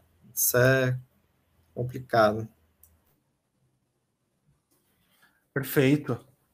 Bom, eu vou colocar de início aqui para a gente poder dar uma olhadinha. O vídeo do Morning Show é, esse vídeo ele tem três anos e o, o interessante para mim do vídeo é primeiro a, declaração do Olavo de Carvalho e depois a defesa do Caio Coppola. Caio Coppola é um ele eu, eu não vou dizer que ele é jornalista, é um comentarista político da Jovem Pan, ele era da CNN do Grande Debate. Saiu do Largo São Francisco também. Exato, formado em direito, saiu do Largo São Francisco. E o ponto dele dentro das participações do Morning Show era fazer o, de certa forma, de certa forma, de um jeito assim muito é, abstrato, assim, um contraponto ao Fefito. Então ele era o responsável por pegar as notícias ali, os, as coisas políticas, fazer seus comentários e introduzir uma visão mais à direita. Caio, fica à vontade. Não, eu, não vi o vídeo que você vai passar, mas só pelo que você falou, eu já tô do lado do Fefito. Eu conheço os dois. Eu conheço o Caio Coppola, meu xará, da Jovem Pan, e conheço o Fefito de quando eu via uh, uh, a Kátia Fonseca apresentando o programa Mulheres na Rede Gazeta. Ó, Kátia Fonseca tá na Band acho que há mais de ano, e eu não vi o programa Mulheres ainda, mas o Fefito era comentarista lá, o Fefito era hilário, era divertido. Caio Coppola sempre foi bizarro. Não sei o que vai passar, eu já tô do lado do, do, do Fefito. A, a Kátia que, que durante muito tempo contracenou com a, com a Mama Brusqueta, né? Grande Mama Brusqueta. Gente, experiência pessoal. Eu estudei na Paulista dois anos de cursinho eu não sou daquelas pessoas mais inteligentes que passam na, na estadual, na pública, logo de cara.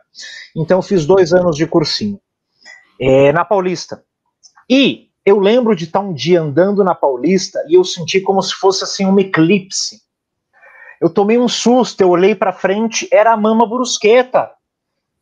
Ela é enorme e ela tapou a Avenida Paulista e eu e eu, eu passei do lado dela e eu, eu achei mó barato. Foi assim uma experiência muito divertida. Ela é muito grande.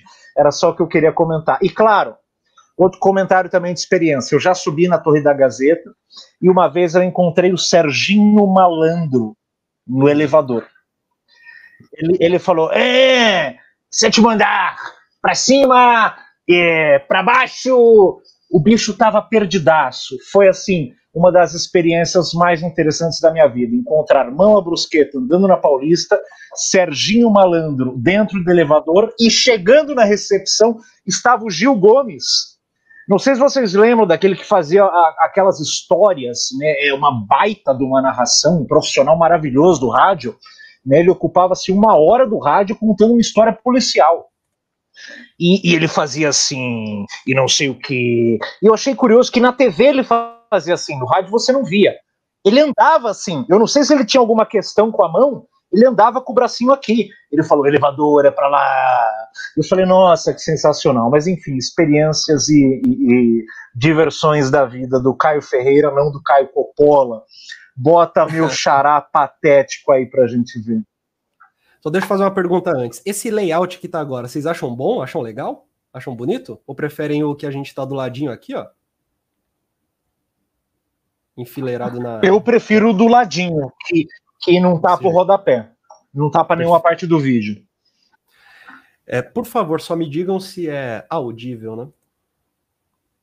Agora, com relação aos homossexuais, vamos avançar nessa outra fala. É audível, dele, mas o áudio está duplicado. Ele está saindo da rede, está saindo do seu microfone Algo assim. Hoje em dia é obrigatório achar lindo a relação homossexual, fecha aspas. Mas aí eu já te passo logo de cara passando aí um, um puxão de orelha em Olavo de Carvalho, porque ele, como astrólogo que é, deveria considerar que os astros e estrelas têm lá seus caprichos, entendeu? Ele não poderia ter feito uma afirmação. Como astrólogo, ele não deveria ter falado. É isso que ele falou como provocador aí no caso. Edgar, só para fazer uma correção, o termo usado por ele, eu tinha posto no roteiro. Gaysismo? É, é gaysistas, tá? Não foi ah, gaysismo. Gaysista. Ele responde uma, uma pergunta, o primeiro termo utilizado por ele na resposta é gaysista. Até porque gaysismo tá fora de uso, né? Denota uma anomalia, uma doença, enfim.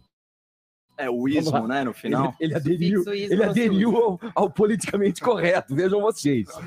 Vai, Caio, tô curioso para saber sua opinião sobre isso. Não, eu separei uma outra frase dele também, é, ainda bem que a gente não pegou a mesma, Edgar, que é o seguinte, ele fala o seguinte, a moral judaico-cristã aceita grupos minoritários, mas não aceita que estes grupos ditem normas para a maioria. Aqui, uh, a, a, crítica que está por trás disso é as minorias uh, organizadas, elas sequestraram o protagonismo político, né, criando uma maioria silenciosa que só foi se manifestar agora nas, nas urnas. Eu vou fazer um parênteses aqui, porque aqui ele está falando de aspectos morais, mas isso se aplica a vários campos da política. Por exemplo, qual que é a minoria que sequestrou o Congresso Nacional?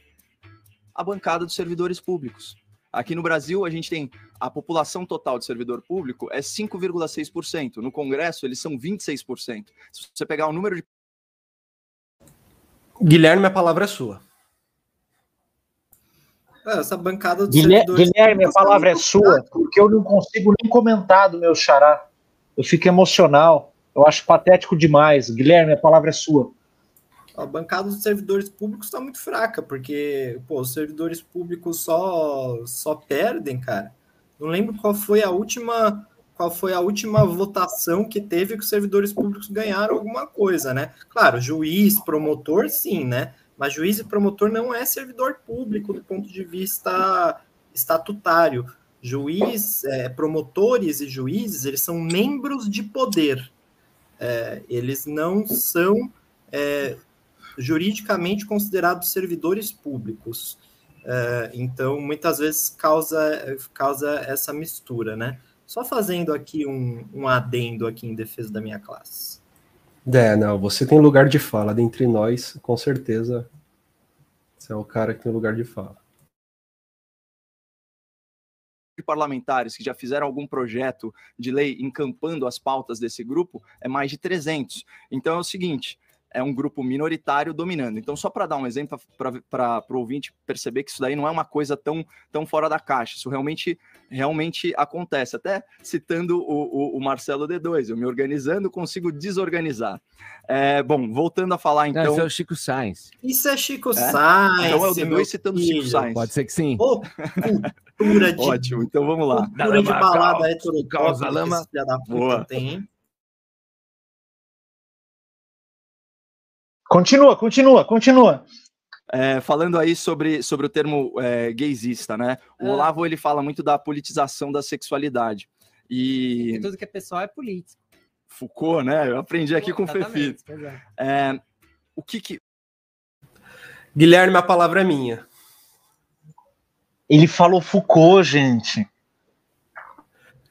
Tudo que é pessoal é político, diz o Fefito.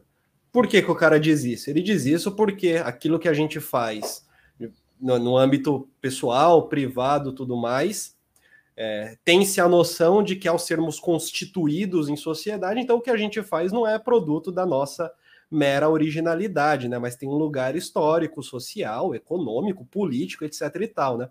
O que não significa que essa análise pretende entregar uma prescrição né, do particular, uma prescrição da vida privada. Uma coisa não tem a ver com a outra, né? A prescrição da vida privada é trabalho do, do moralista, não é trabalho do, da microfísica do poder, não é trabalho da arqueologia do saber, não é trabalho da genealogia do poder, aliás. Mas, por outro lado, na mesma entrevista, olha só, para surpresa de muitos, ele fala o seguinte sobre as relações homossexuais e tal. Ele fala: Eu não me escandalizo.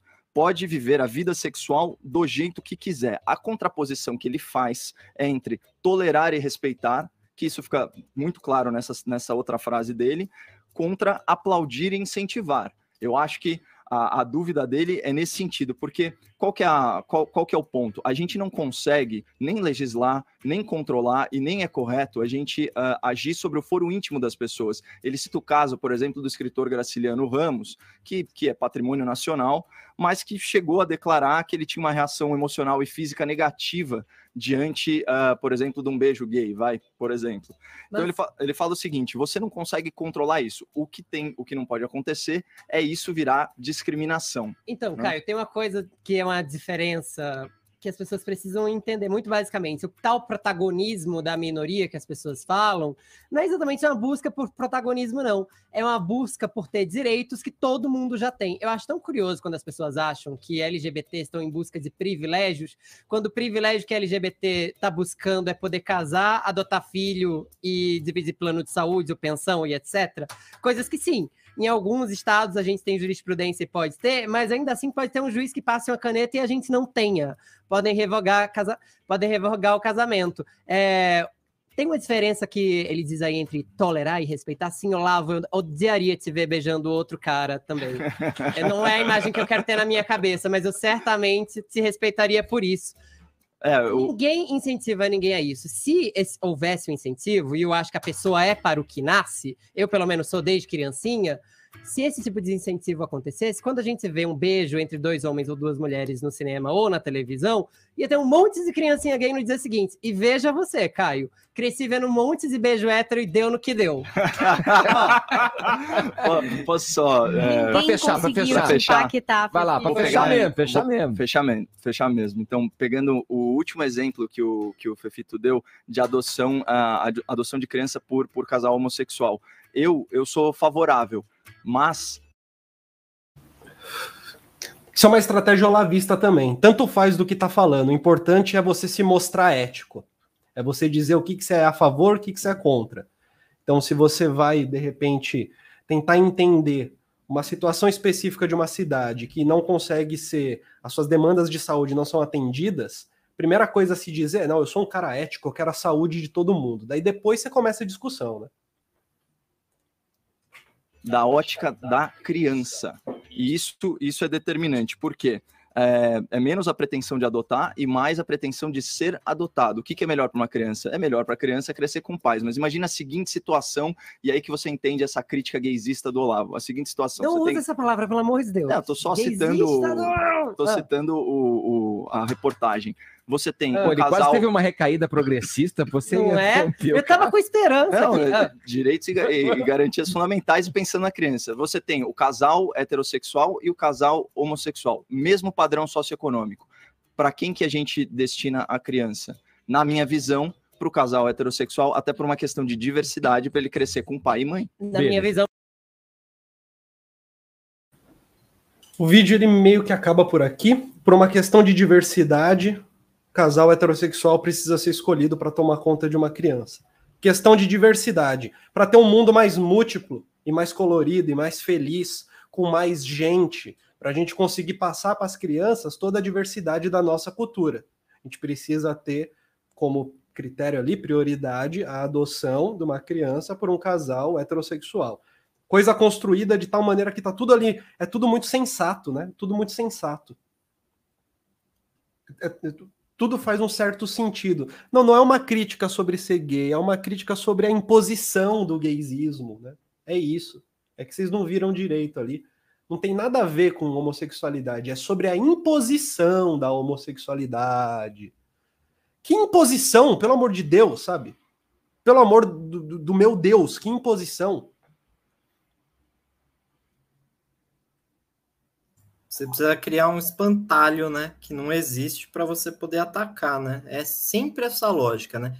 Você cria uma é, algo que não existe para você atacar. Você transforma uma uma realidade que é material, por exemplo, a questão da adoção, é, que é uma questão que existem casais gays que querem adotar, as crianças que estão. Gente, eu trabalho com com adoção, né? É, e é, assim é, é, difícil, é difícil ter pessoas que se interessam pela, pela questão da adoção. Essa situação em, em que você tem um casal heterossexual da mesma renda com um casal gay disputando a mesma criança para adoção, isso nem, não existe. Se existisse, não, não deveria haver distinção também nenhuma. Mas a questão é que simplesmente não existe. E quando se tem alguém que quer adotar, quer adotar e cumpre determinados requisitos, seja responsável, é, pode ser quem for, é, deve se louvar, deve se louvar, né? Mas ele quer sempre, né? Sempre criar um espantalhozinho, alguma situação hipotética, que é aquela situação. Mas vejam, se todo mundo virar gay, a, a humanidade não vai mais se reproduzir, porque o gay não se reproduz, quer dizer, você cria uma situação mirabolante, hipotética, só para defender o seu reacionarismo, né? Essa é uma tática absurda, é, trágica. Cara, em matéria de adoção, eu fico pensando uh, uh, uh, na, na questão prática. Né? A primeira coisa é que tem um monte de criança precisando ser adotada, e jovens, etc. Segunda questão prática: casais gays estão adotando essas crianças. Beleza, vamos ver os efeitos, vamos ver as implicâncias. Não existe nenhum estudo ou nenhuma literatura apontando que, por exemplo, uma criança criada por um casal gay é, tem algum prejuízo emocional, cognitivo, ou que seja direcionada a uma homossexualidade. Isso é muito interessante. Não existe, né? A nível de criação, uh, os bebês, as crianças, elas precisam, claro que, de contingências ambientais que são representadas por uma chamada figura paterna e por uma chamada figura materna é, na literatura. Isso independe do gênero. Essa figura paterna é uma figura de castração, de colocação de limite, de imposição da linguagem, de imposição das normas sociais, de contar como que é o tabuleiro e como que se joga o jogo. A função materna, ela é uma função de acolhimento, de provenção, de cuidado, de alimentação, de segurança e de conforto. E isso não necessariamente é feito por um homem e por uma mulher. Poderia... Então a gente precisa de adoções. Tem casais gays felizmente adotando crianças e jovens. E vamos ver os efeitos. Olha na literatura, não existe dado de que pelo fato da pessoa ter sido criada por uma família homossexual, primeiro, são duas coisas importantes. Primeiro, ela vai ter prejuízo emocional, cognitivo ou social, não tem. E segundo, que ela seria direcionada a uma espécie de homossexualidade. Isso também não existe. Então, essa tese, as... essa tese cai por terra. Sobre as funções, eu poderia dizer, por exemplo, que a gente poderia chamar de função 1 e função 2, tanto faz. A matéria e, tanto e faz. Tanto faz. Elas precisam acontecer, não são feitas pelo pai e pela mãe. São feitas pelos chamados outros significativos.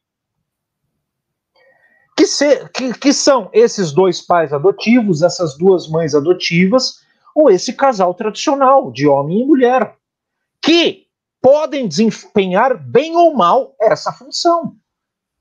A garantia da gente ter um casal heterossexual não é garantia de que função paterna e materna serão bem executadas, pelo menos do ponto de vista de Winnicott, de contingência de ambiente facilitador. Não é porque a gente tem, por exemplo, um homem e uma mulher criando uma criança que essa criança vai crescer saudável, uh, em um ambiente seguro, capaz de se expressar, capaz de se organizar, capaz de se integrar e virar um ser distinto, desejante. Não é pelo fato de ser um homem e uma mulher ali que, que configura este futuro. Independe disso. A questão são os cuidados, são os afetos ali envolvidos. E o Bruno, olha o Bruno Brito aí. Gente, eu mandei até uma mensagem no zap, porque eu, porque eu, eu conheço um Bruno Brito. Bruno de Brito trabalhou comigo, foi sócio colunista da Sociedade dos Psicólogos por um tempo, é psicanalista. Eu mandei até um zap aqui, ele não me respondeu. Eu falei, Bruno de Brito, é você que está na janta? Eu acho que é ele, pela carinha talvez seja ele. O objeto A seria o objeto perdido. Isso eu falei lá no comecinho da live, né, do objeto A de Lacan. Objeto A é esse objeto perdido de desejo. É o que a gente busca.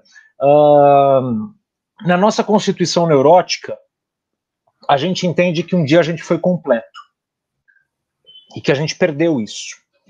Então a gente fica uh, uh, procurando essa completude, essa satisfação a vida inteira. E cada vez ela se configura de uma forma. Né? Estou triste, preciso de uma namorada. Estou triste, meu carro não está quitado. Assim que eu quitar meu Celta, eu vou estar feliz. Assim que eu passar na faculdade, assim que eu terminar minha pós-graduação, assim que eu me casar. E cada vez que você chega perto desse desejo e conquista ele, você fala: hum, não era bem isso. Né? Essa é a ideia do objeto A, do, do, do objeto de desejo perdido, que é amorfo. Continuando o Bruno aqui. Nesse sentido, o discurso do Olavo traz uma certa busca pela destruição, ou seja, uma violência reprimida que é liberada no discurso. Ele é, lac é lacaniano mesmo, né? portanto há uma identificação. Uh, tem, tem, a gente pode ler essa frase e falar da frase, mas tem conceitos nessa frase. O primeiro deles é a repressão, né? uma violência reprimida. Que raio é a, a repressão, ou, a depender da tradução, também chamada de recalque? Não é o que a Valéria, a Valesca Popozuda dizia. Beijinho no ombro, recalque passa longe. Recalque é um mecanismo de defesa né, é, estudado pelo Sigmund Freud, né, papai Freud, que vai falar que conteúdos né, inaceitáveis, afetos, experiências, desejos incompatíveis com a nossa consciência uh, são recalcados, ou seja, eles são excluídos, são realocados da consciência, da esfera da consciência, para uma outra espécie de mente que o Freud chamou de inconsciente. Então, eles são movimentados são mantidos lá. Né, o recalque ele trabalha com recalque, o, o repressão, né, a depender da, da tradução, é, e, e, também enquanto mecanismo de defesa e com uma força da resistência. O recalque é excluir esses conteúdos, esses afetos, essas experiências, esses desejos da consciência, trazer para um domínio uh, da qual eu não posso acessar, que é o chamado inconsciente, e ali há uma força chamada resistência que mantém eles lá, que impedem eles de voltar para a consciência e isso é liberado no discurso. O discurso, por sua vez, ele funciona como uma banda de Moebius, né? É, que é um elemento da geometria não euclidiana. Deixa eu ver se eu consigo fazer uma banda de Moebius aqui em tempo real para vocês. Cadê minha régua? Deixa eu tentar tirar um filete aqui, ó, de papel. Um círculo perfeito é isso aqui, tá? A, a, a, se a gente circula a borda externa dele, a gente sempre cai. Ó, o Vinícius é já com os ilustradores, muito obrigado. Isto é um, é, é um elemento da geometria euclidiana, é um cilindro, tá? É um círculo. Em 3D é um cilindro. Ou poderia ser uma bola em outra configuração de círculo. A banda de Moebius, ela traça esse símbolo, ela, ela, ela faz uma malha da qual se você percorre a, a, a extremidade externa e continua com o seu dedo, ó, pode seguir. Quem tiver com o dedo na tela, segue esta banda de Moebius. Você começa na, na parte externa e termina na parte interna e depois volta para a parte externa. Esse, essa é a, é a representação topológica do que seria o discurso para o Lacan. O discurso ele é parte consciente e parte inconsciente. E eu lembro uh, disso porque eu estava numa aula de, de psicologia social com uma professora chamada Miriam, lá na época da graduação. Foi uma aula interessantíssima. É, a gente estava fazendo algum trabalho em grupo, não lembro qual. E eu tava, eu sempre na graduação costumei a, sentar assim entre as primeiras fileiras da sala e o que eu falava ali nesse grupo a professora ouviu, né, e ela me corrigiu. Antes disso eu sentava sempre no fundão mas na, na graduação sentava na frente. E eu digo isso porque a gente estava ali reunido em grupos e falando sobre homossexualidade, preconceito, uh, gaysismo, enfim, esses termos esdrúxulos. E aí eu virei e falei: não, o preconceito ele antecede o discurso. Né?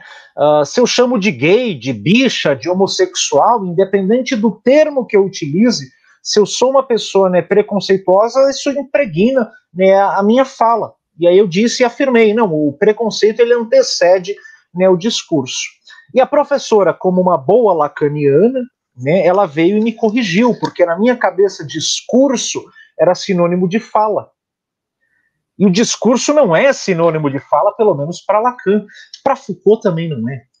Né? Então ela me apresentou esta, esta ideia né, da banda de Moebius né, onde o discurso ele é parte consciente, ele é parte inconsciente, né, e o paciente, por exemplo, numa clínica, durante uma associação livre, ele vai acabar externalizando essa moralidade, esses preconceitos, por meio do seu discurso, que envolve, claro, a sua fala, mas envolve também os seus afetos e principalmente o seu comportamento, a sua forma de circular uh, uh, e de estar uh, no mundo. Perfeito. É surreal mesmo. Você vai, você vai seguindo com o bonequinho na, na fita de Moebius, daí você está em cima, você termina embaixo, e você dá mais uma volta, você volta para cima. É muito legal. Faça uma bandinha de Moebius. Gente, brinca, faz uma fita, ó, tira um pedaço de papel, Se você juntar elas, vai ser uma banda normal. Se você virar ela e colar, pode usar um, um grampeador. Pode fazer até mais fininha que essa. O ideal é que seja mais fininha. Brinca com ela, interessantíssimo. A professora ali naquela noite me quebrou. Nunca mais esqueci isso. O Henrique ele faz uma pergunta interessante aqui, ó. É, acham que o filósofo Paulo Giraldelli poderia ser o guru da esquerda? Vocês, vocês manjam do Giraldelli? Eu não conheço o texto dele, a obra dele. Eu conheço a personalidade. Eu sei quem ele é. Sei que ele é professor da Federal Rural do Rio de Janeiro. Sei que ele tem um canal, que ele tinha colunas também. De certa forma, ocupa um espaço na grande mídia parecido com o que o Olavo ocupava. E ele tem redes sociais também muito atuantes, né? E eu lembro que ele foi escrachado na universidade num dado momento, na Federal Rural do Rio de Janeiro. Eu só não lembro exatamente o motivo, mas ele foi escrachado pelo movimento, se eu não me engano, negro. Isso faz um tempo já. Vocês manjam do Giraldelli?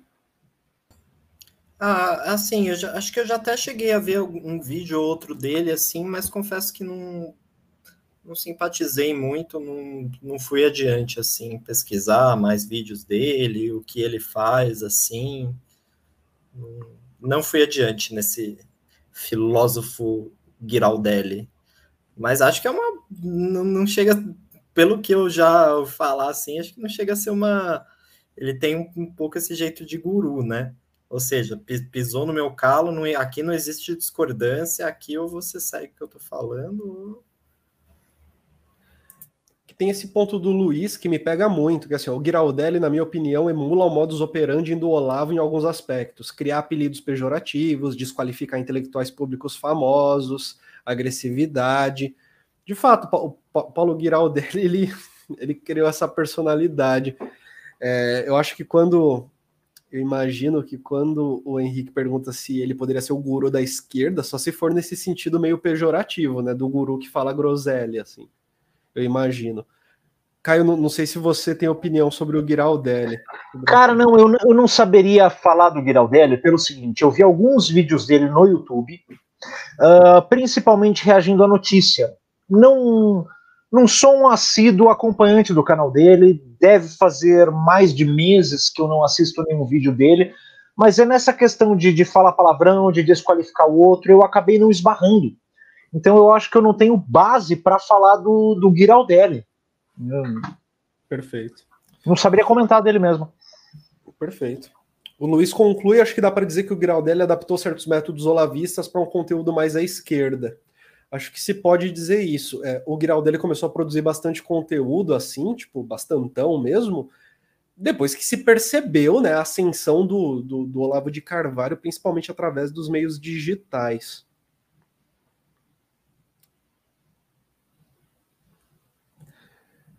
Largo São Francisco chama Olavo de Carvalho, que decadência. Oh, por que tu pulou o comentário do Barba Dialética? Opa, já vamos chamar o Caio para o nosso papo de quarta, arroba Corona Sortes. Brincadeira. Sabe, um, um, comentário acerca disso que o Henrique disse, né? O Largo São Francisco gera muita coisa estranha, né? Historicamente, gente. Assim, desde o Miguel Reale, que é adorado por lá, e ele. Miguel Reale pai, né? Porque tem o Miguel Reale pai, que foi, um, foi o jurista da ditadura, né? É, se não me falha a memória, ele até redigiu a, a Constituição de 67 lá, Constituição da ditadura. É, teve, enfim, uma, um cenário integralista muito forte ali no Largo São Francisco, do qual Miguel Reale pai era, era, era membro. Depois teve o Miguel Reale Júnior, que junto com a Janaína Pascoal redigiram o pedido de impeachment da presidenta Dilma. É, tem também figuras ali abertamente favoráveis à ditadura, a própria Janaína Pascoal. Assim, é, é, é muito curioso ali o Largo São Francisco. Não, não, é, tem o Caio Coppola. Quer dizer, é, não, eu acho que se o Olavo de Carvalho tivesse que ser convidado para dar uma palestra em alguma universidade brasileira, Largo São Francisco é a mais apropriada, de certa forma. Me desculpem aí os franciscanos que, que estejam assistindo, mas é importante ter essa visão crítica sobre esse espaço aí. Marcos Matos, boa noite. Boa noite, Marcos Matos. Tudo bom com você? O Daniel diz: hoje o pão desce, cara aí. Imagino que esteja falando do intelectual da direita que está dentro do, da grande mídia e que fala com bastante gente. O Ian, dialética negativa. Porque negativo é a mesma coisa que do mal, né?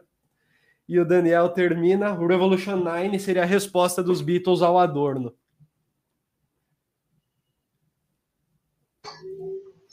Cara, enfim, para quem tá chegando agora, não sei, Beatles eu vou ter que comentar. Beatles é a maior banda de todos os tempos, né? Só um contexto. Revolution 9 é uma música que está no álbum branco, que é um álbum de 68. 68? 68 que é uma espécie de colagem. Até onde eu sei, se trata de uma ideia e de uma produção, principalmente do John Lennon, com o George Martin, né, que era o maestro, o produtor ali das músicas dos Beatles, onde eles pegam vários áudios, vários takes de guitarra, de piano e vão colando ali um em cima de outro, uh, coisas né, com, com reverse, né, que é a faixa tocando ao contrário e não é exatamente uma música, na, na, não é uma música como uma canção que a gente conhece, que teria um corpo, um refrão, uma ponte, etc. É uma colagem, é uma experimentação e, e, e, e ha, ha, ha, né? Revolution 9 seria a resposta dos Beatles ao Adorno. Não é uma música comercial, não é uma música industrial, é uma música experimental.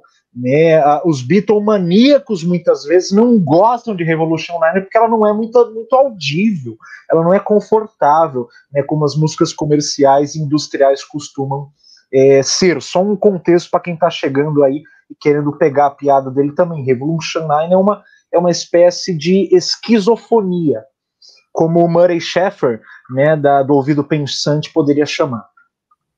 Livraço, livra, livrão. Gostam de música? Leiam O Ouvido Pensante do Murray Sheffer. Marcos Matos ele coloca que o Led Zeppelin foram criados na, naquele momento em que você falava sobre as bandas que eram criadas por empresários. Cara, eu não manjo. Sinceramente, eu vou dar uma olhada aí que eu fico instigado com esse comentário. Da história do Led Zeppelin, eu não faço ideia de, de uma boy band. Eu tava falando de boy band. Se o comentário veio nessa época, eu vou até dar, dar uma olhada, mas o Jimmy Page ele vinha dos Yardbirds, né? É, ele já vinha de outra banda, né? Putz, o, a postura do Led Zeppelin no palco é tão agressiva, tão rebelde, é, que eu não vejo assim um som industrial. E uma boy band, para mim, ele, eles refletem esse som industrial. Uma coisa é a música soar comercial. Né, geralmente canções melódicas, bem feitas, com corpo, refrão, ponte, som comerciais. E o Led Zeppelin, assim como os Beatles, assim como o Pink Floyd, como Deep Purple, como os Animals, Rolling Stones, uma série de bandas aí boas é, dessa, dessa pegada aí da contracultura nos 60, tem uma série de músicas industriais, ah, uma série de músicas comerciais, mas a questão daquilo suar industrial, ser industrial que é produzido, é, eu não vejo isso acontecendo com o Led Zeppelin, mas vou dar uma, vou dar uma averiguada nisso aí, que eu conheço eles vindo de outros lugares e não chegando assim com o produtor e fazendo esta boy band. Eu acho que os Doors uh, iriam mais para esse caminho. De alguém chegar e agenciar e vamos pegar um vocalista bonitão que canta bem, uh, essa cena psicodélica tá brotando, vamos montar uma banda para fazer né, um som que dialogue com este cenário. É, pelo que eu lembro das histórias da banda, o Doors tem mais a ver com isso do que o Led Zeppelin, mas repito, impressão e memórias de um Caio Ferreira que pode estar defasado. É, é tipo essa coisa do comercial e do industrial, eu acho muito muito interessante, porque assim, de fato, é, sei lá, você pega o Pearl Jam, é uma banda comercial, é uma banda comercial, se propõe a isso, tá dentro do contexto assim, foi criada numa cultura de bandas comerciais, de fato, para tocar em rádio, né? E aí você tem lá o Pearl Jam, riff, riff de guitarra, distorção, refrão, tem as estrofes, tem pré-refrão, beleza. E aí você tem o Creed, o Creed que por sua vez é seria a contrapartida industrial mesmo do, do, do Pearl Jam. Quadradinho, levinho, não tá ofendendo os ouvidos de nenhuma maneira, entra de um jeito fácil.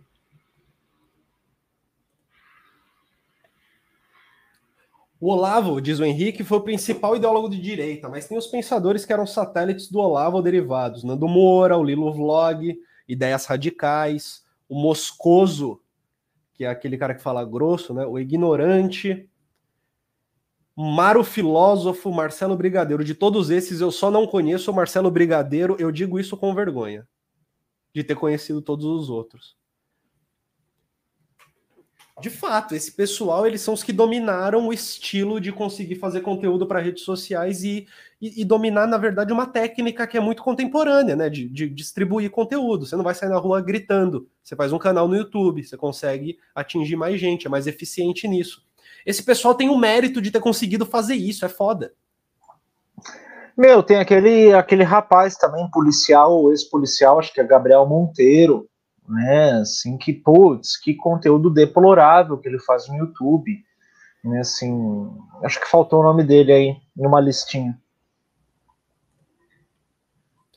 Você vai complementar, tem vídeo do John Lennon falando que fez Lucy in the Sky é, with Diamonds por causa de um desenho do filho dele, não por causa do LSD.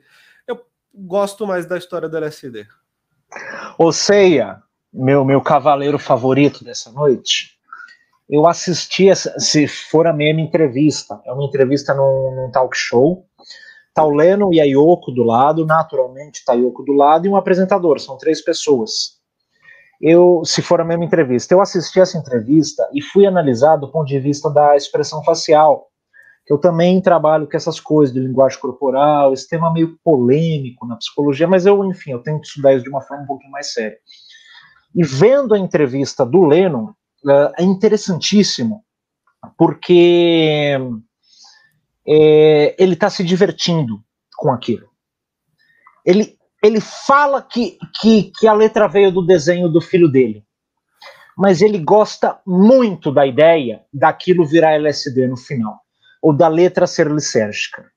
Então, uh, uh, analisando aquele vídeo, eu acho que ele está mentindo, tá?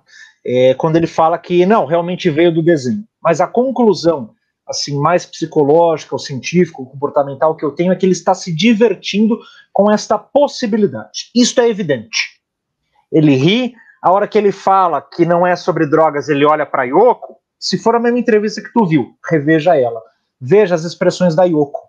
Que é uma coisa legal também da gente observar em comportamento, são as expressões das pessoas que não estão falando. Então, por exemplo, a gente fica ali olhando, sei lá, o Bolsonaro, falar aquele monte de groselha. Cara, olha quem tá do lado dele, só ouvindo e reagindo, se espantando ou concordando com aquilo. Essas pessoas valem muito pra gente. Uh, então, de dica, dá uma olhadinha nas reações da Yoko. A Yoko sabe da verdade, da história verdadeira. Quando o Lennon fala é, que veio do desenho, ou que não tem nada a ver com a droga ou com o LSD. Todavia, o Lennon adora a ideia naquele programa. Pode seguir. Perfeito. Isso é uma coisa que eles fizeram bem, foi a escolha do nome. Brasil Paralelo é um termo perfeito, pois ilustra justamente o que eles propagam, uma realidade brasileira paralela. É, paralelo é perfeito também porque é o nome que os próprios fascistas davam à necessidade de criar um governo paralelo. Órgãos a ideia de que você a, a ideia de que você está participando de um grupo que descobriu a verdade, né?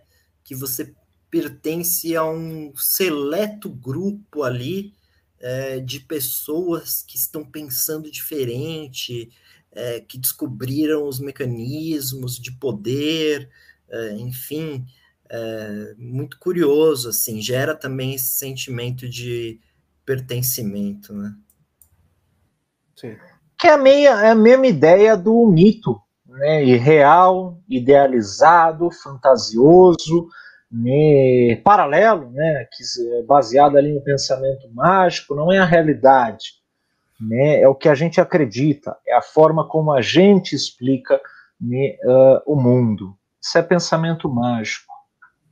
Isso é um pensamento paralelo, é uma disfunção cognitiva. Dizer que o Olavo tentava resgatar, diz o Silvio Lima, boa noite, Silvio Lima, valores morais me parece fora de propósito, pois sua abordagem até poderia soar meio algo moralista, mas na verdade era algo mais distópico mesmo. O ataque à academia me soava como um recalque. é o que normalmente declaram, né? Que havia um recalque forte do Olavo, tentativas de, tem, de participar do círculo de filosofia, né? Do, enfim, das discussões de filosofia da academia brasileira. Não consegui, não consegui, não consegui ser levado a sério, não consegui publicar seus livros por editoras de universidade, até que, por fim, ele é chamado por uma instituição, por um grupo, aliás, é, presidido pelo Miguel Reale Júnior para apresentar suas teses sobre Aristóteles e publicar seu livro. Ali ele passa a entrar na institucionalidade filosófica, se é que existe algo com esse nome assim parecido, mas ele passa a entrar no circuito institucional desse jeito, né? Ou seja, ele entra no circuito institucional sem de fato entrar na, na distribuição, na circulação, na discussão de suas ideias, né? A discussão continuou a ser muito nas redes sociais.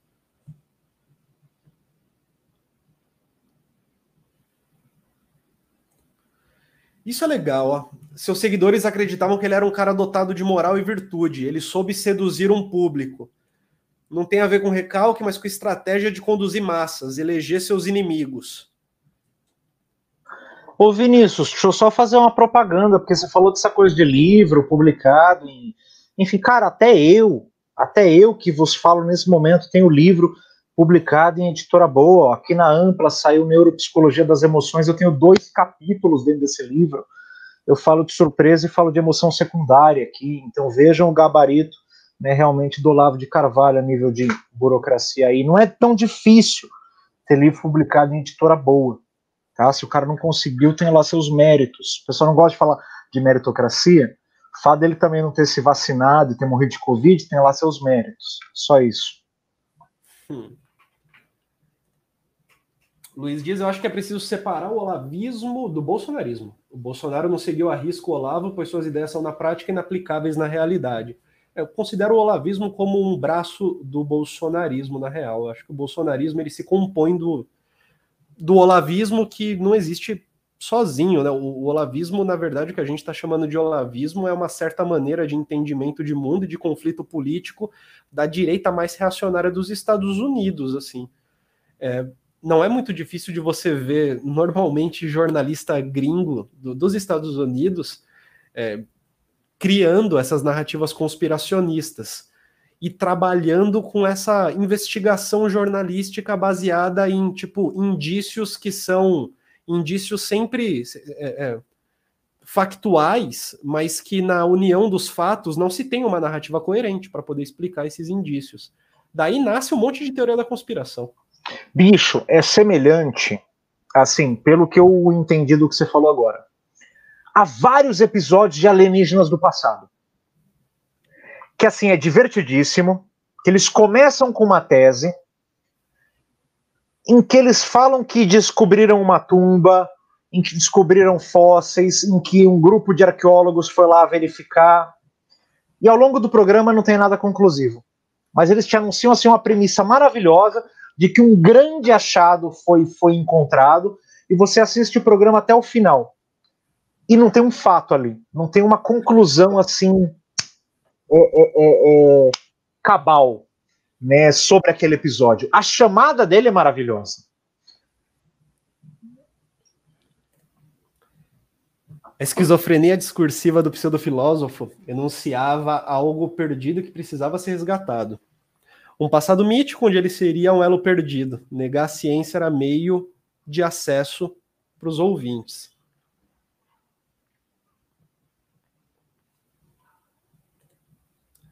Claro que algumas coisas que o Olavo propõe são até viáveis, diz o Luiz, mas as ideias dele são tão alucinadas que nem mesmo o Bolsonaro está disposto a aplicá-las.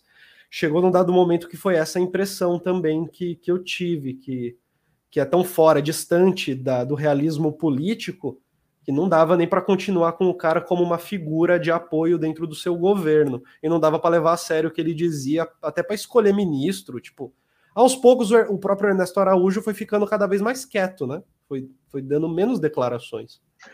Não, e aos poucos o próprio Olavo foi se esgotando, ou esgotando seus recursos. Uh, tem depoimento dele falando: gente, eu já gastei o meu estoque de indicações para ministro. Isso é uma matéria famosa, é algo mais ou menos assim. Ele não tinha mais quem indicar. Ele já indicou todo mundo, todo mundo se deu mal, todo mundo foi substituído, todo mundo está exercendo o cargo na surdina. Ele não tinha mais nome. Que os recursos dele já estavam esgotados, as pessoas, os pares dele, né, já estavam esgotados. O Henrique diz uma coisa legal que é assim: ó, eu acho que o terraplanismo e teorias conspiratórias fazem parte do folclore olavista. Nem todos os seguidores compartilhavam de algum desses pensamentos, mas nem todos os seguidores compartilhavam de algum desses pensamentos pitorescos. Eu acho o seguinte, Henrique: é, partindo dos nossos pressupostos metafísicos e nossa base epistemológica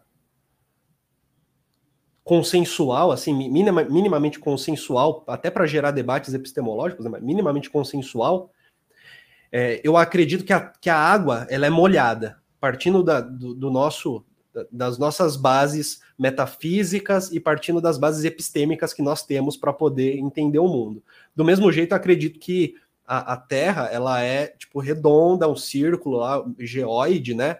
Achatada nas pontas, tudo mais eu acredito, sinceramente, que a, a mera, o mero questionamento se a Terra é plana ou não, ah, mas é uma discussão, né? O pessoal está investigando aí. O que a gente sabe é que ninguém sabe nada, porque os cientistas estão sempre discutindo. Eu, eu sinceramente acho que isso por si só é o olavismo, e não a conclusão de que a Terra é plana. Eu acho que a questão de que, mas será mesmo que não é plana? Eu acho que está mais aí, eu sinceramente acredito uh, não na certeza, mas na paranoia. Né? Tem alguém tramando contra a gente, tem alguém escondendo a verdade, tem alguém que sabe a verdade e não quer contar porque tem uh, motivos, objetivos é, é, de poder para tal. Então, quem nos revela, quem melhor, quem nos desvela essa verdade é o guru Olavo de Carvalho. Não na certeza, mas na paranoia. Né? Perfeito. Boa. Na medida em que ele não é associado a nenhuma universidade, você tem nele justamente um cara imparcial, né? Que não está ali dominado pelo, pelo neocomunismo da, das universidades e tudo mais. Salvo engano, Nando Moura já foi antivacina por conta que o Olavo era contra a vacina na época do Orkut, mas quando veio a pandemia pulou da barca olavista. É porque, assim, ó, é, tem, tem, tem, gente que vai chegar, vai dizer assim, ó, vai dizer assim, ó, o mundo ele é fruto da nossa imaginação, são só ideias, são só ideias. Mas quando corta o bife, bota na boca e come, é um bife, é um bife, ainda é um bife. Quando pega um prato de arroz e come o prato de arroz, é um prato de arroz, não é a ideia de um prato de arroz. Então, assim, se essencialmente isso daqui existe ou não, na prática existe, é material na prática. Na prática existe, é material para qualquer um. Se eu passar aqui, ó, minha mão aqui para a esquerda aqui, ó, e dar o copo aqui pro Caio aqui do lado, e ele pegar esse copo, ele vai pegar é material o copo, material, um copo material mesmo, um copo, não é, é uma ideia de um copo, é um copo, um copo. Tô vendo segurando o copo aqui, ó. Aí, ó. Aí. É copo mesmo? Obrigado. Obrigado. Devolveu aqui.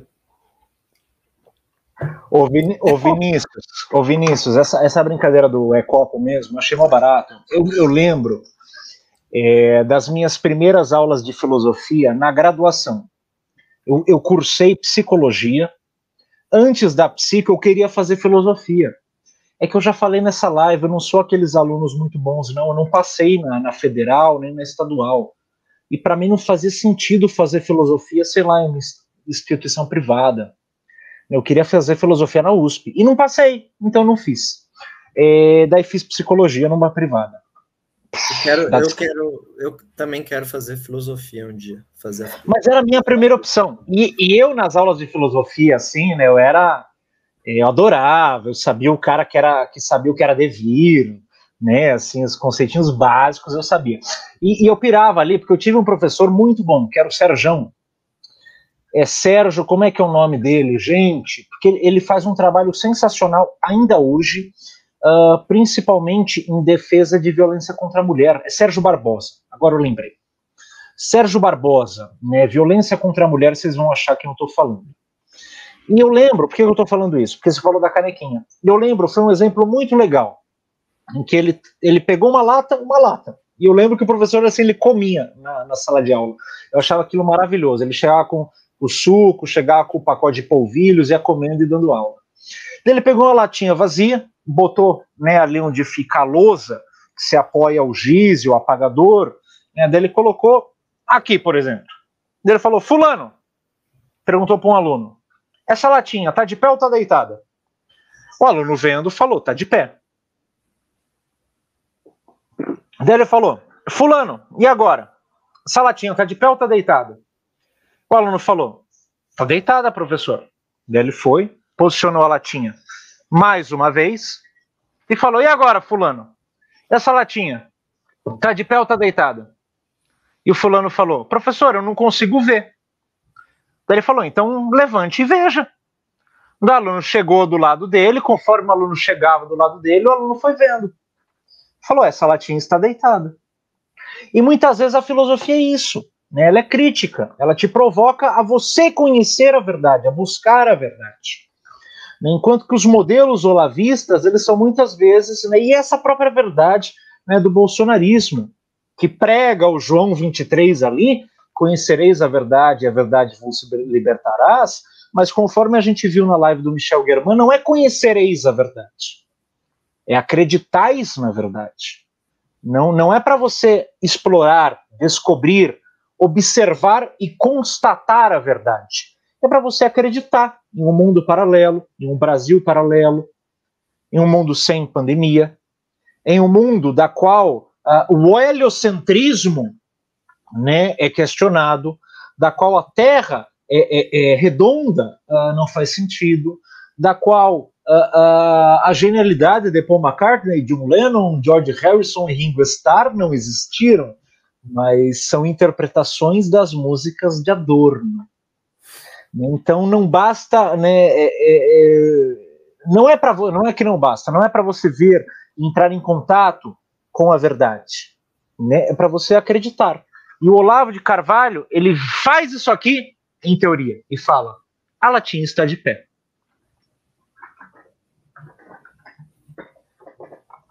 Passando agora para os comentários que aconteceram no momento em que estava rolando o vídeo do Coppola, acho que vale muito bem primeiro do Henrique, foi histórico a equivalência entre união afetiva e heteroafetiva perante a Constituição. Grande vitória da sociedade, de fato.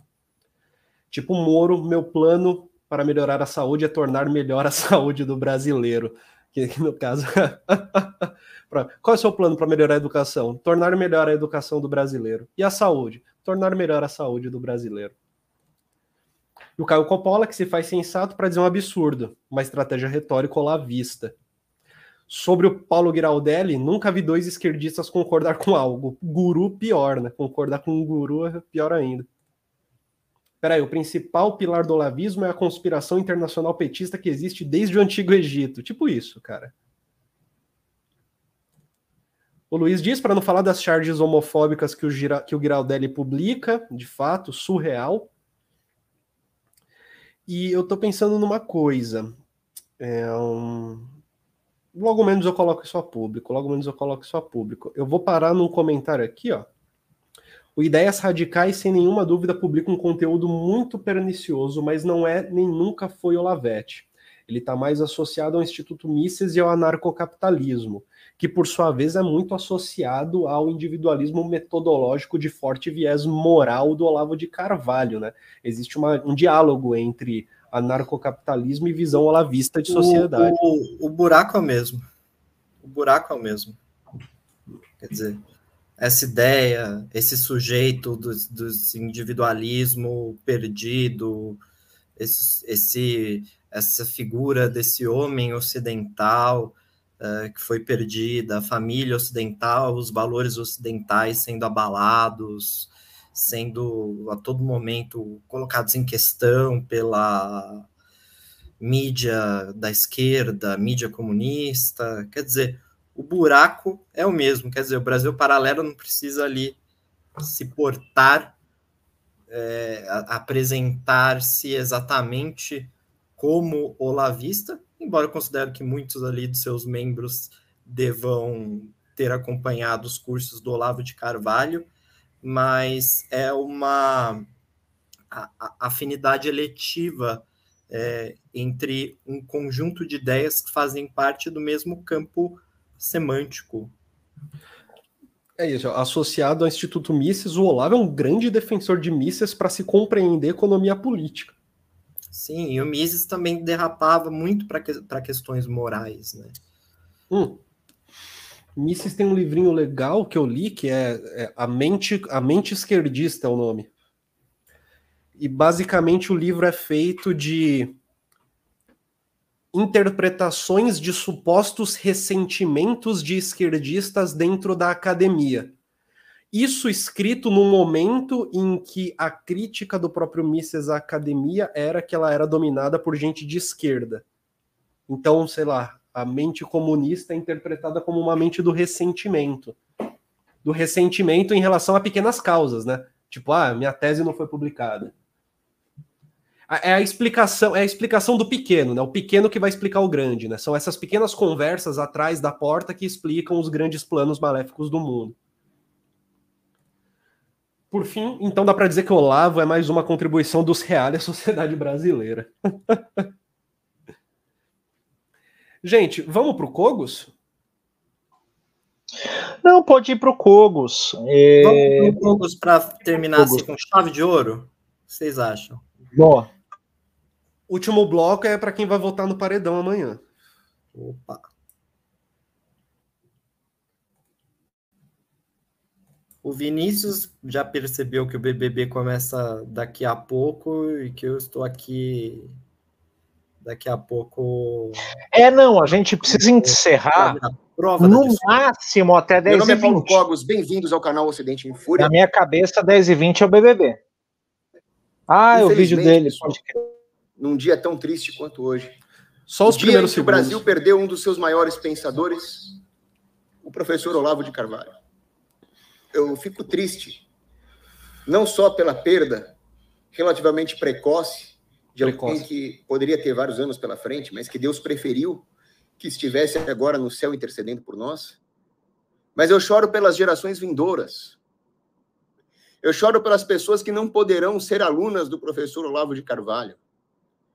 Eu choro pelos futuros governantes que não poderão ter como conselheiro um homem como o professor Olavo de Carvalho.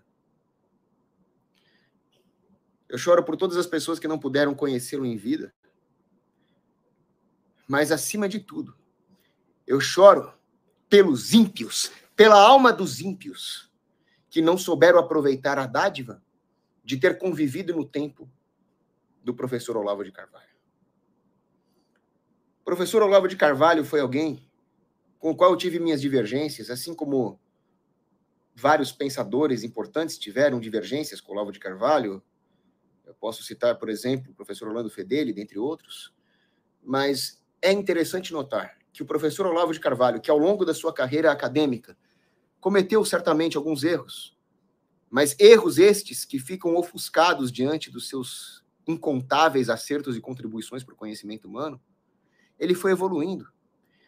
Acima de tudo, o professor Olavo de Carvalho teve coragem moral na vida de dizer eu errei, de mudar de opinião, não por conta das circunstâncias, não porque ele recebeu dinheiro de alguém, não por ser um calhorda vendido como seus detratores, mas o professor Olavo é alguém que mudou de opinião porque ele amava a verdade. O professor Olavo de Carvalho teve uma grande paixão nessa vida, chamada verdade. Ele também teve outras paixões, como ele amou tanto a sua mulher Roxane, mas ele amou a verdade. Pausa para a mulher Roxane, né? O nome dela é Roxane, pelo amor de Deus, sabe? Né? Roxane. Roxane, you don't have to put on the red light. Já dizia Sting, né? Police. Cara, é a gente pode exibir esse tipo de coisa, o YouTube não derruba, a gente faz a live, eu adorei, adorei. Eu acho que tem que ter as jantas com com reacts. Pode, tá valendo, eu tenho que interromper aqui para o YouTube não derrubar. Como é que funciona? Amei isso aí. A gente vai lidar da maneira como a gente preferir, da maneira como a gente quiser com o conteúdo, ou parando, falando, ou pode ser de uma vez só. alguns canais, é, é, eles são avisados, né, que a gente está usando o conteúdo deles, e alguns canais, eles próprios vão dar o ban na gente se acharem, vão dar o strike, né, se acharem necessário. O vídeo do Paulo Cogos é um dos que pode dar um, um strike na gente se achar necessário, porque tipo realmente é realmente o que a gente está fazendo não é a coisa mais legal do mundo. Mas ao mesmo tempo, galãs feios já fizeram. O cara deve ter tanta notificação de gente usando o vídeo dele que eu acho que não dá nem para filtrar direito. Então eu acredito... ele apareceu no Meteoro, Meteoro Brasil. Usaram esse trecho. Olha só, André Soares, o Evangelho segundo Cogos, kkkk. É, Jefferson diz, tranquila, porque o React não fere o PNA, né? O Pacto de Não Agressão, né? Tá de boa. Tem essa também. Esse pessoal tem um. O anarcocapitalista tem o Pacto de Não Agressão. Que se eles não seguirem, eles vão pro inferno, tá ligado? Eles não são anarcocapitalistas. Então, de certa forma, usar o conteúdo do maluco sem prejudicar ele de nenhuma maneira é, é de boa, segundo a, a ética maluca anarcocapitalista, enfim. Cara, só para aproveitar o pause é, essa questão do ANCAP, falaram aí do ideias radicais. Deve fazer um ano e meio, uns dois anos que eu não vejo, que eu não vejo uh, um vídeo do ideias radicais, mas hum, gente, em experiência pessoal, eu conheci o é, Rafael Lima, né? Que apresenta, eu fui no casamento dele com a Carol, minha amiga psicóloga, mó barato.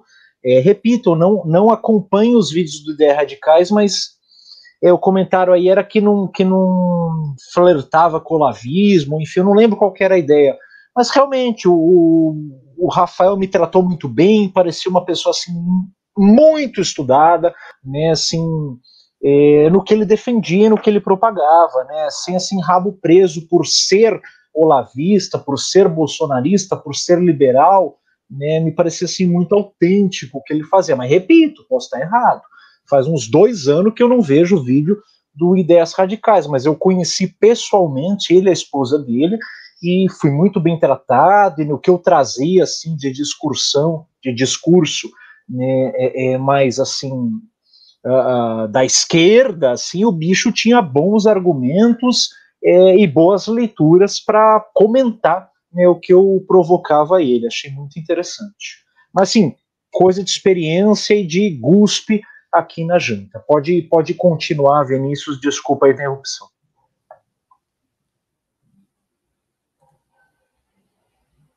Isso faz dele um filósofo. Algumas pessoas perguntam: ah, onde é que ele se formou em filosofia? Vocês ainda estão nessa? De argumentinho de autoridade? Eu aprendi até a falar os textos com ele, né? Argumentinho. Até... Até isso eu aprendi com o senhor, professor. Meu Deus. Até isso eu aprendi com o senhor, professor. Oh, meu Deus do céu. É, Vocês viram as mímicas que eu fiz aqui? Eu não consegui nem reagir verbalmente.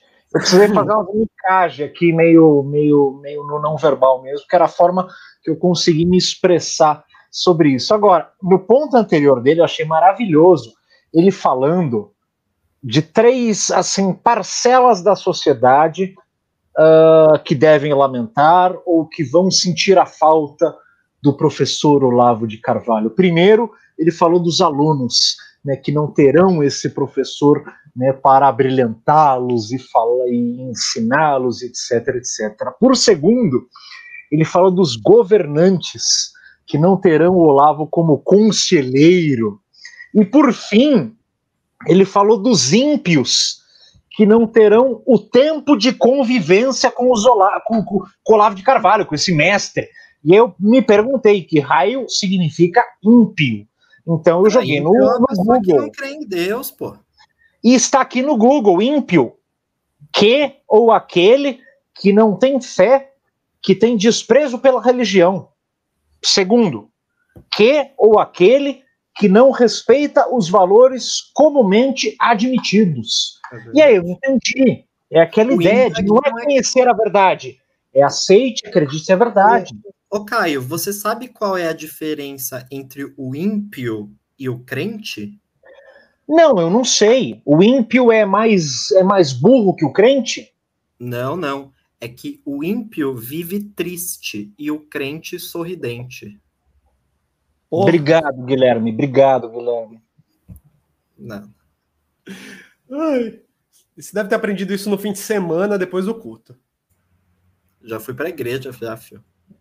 Você aprendeu igreja. na congregação, não foi? Opa, não, que congregação? Igreja do Cacá, pô. A igreja do Cacá. É, do Cacá isso, é renascer isso. em Cristo. A renascer, renascer em Cristo, igreja da Bispa Sônia, que já me carregou no colo. Bispa Sônia já me, me carregou no colo me ergueu nos braços quando criança para me dar um tipo Exatamente. É ela que fez tua circuncisão, né, ali ao vivo, né, Guilherme? Exatamente. Ai, que absurdo. Prossiga aí. Um bebê pesa mais que uma mala de dinheiro? Vou continuar aqui.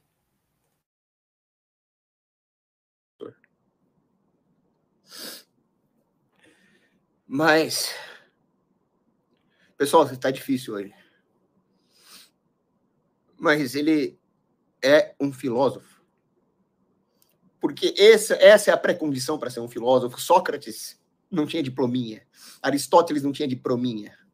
O que eles tinham é profundo amor à verdade, e essa é a palavra filosofia. Filosofia, amor à verdade. E eu tenho orgulho de. Orgulho é pecado, né? Mas eu, eu, eu agradeço a Deus por Deus ter me colocado na vida um professor, que é o Lavo de Carvalho. Eu posso dizer para seja lá quem for no futuro, eu tive aula de filosofia com esse homem. E por isso eu sou grato a Deus. Eu fico triste que ele foi embora, mas eu sou grato a Deus porque ele.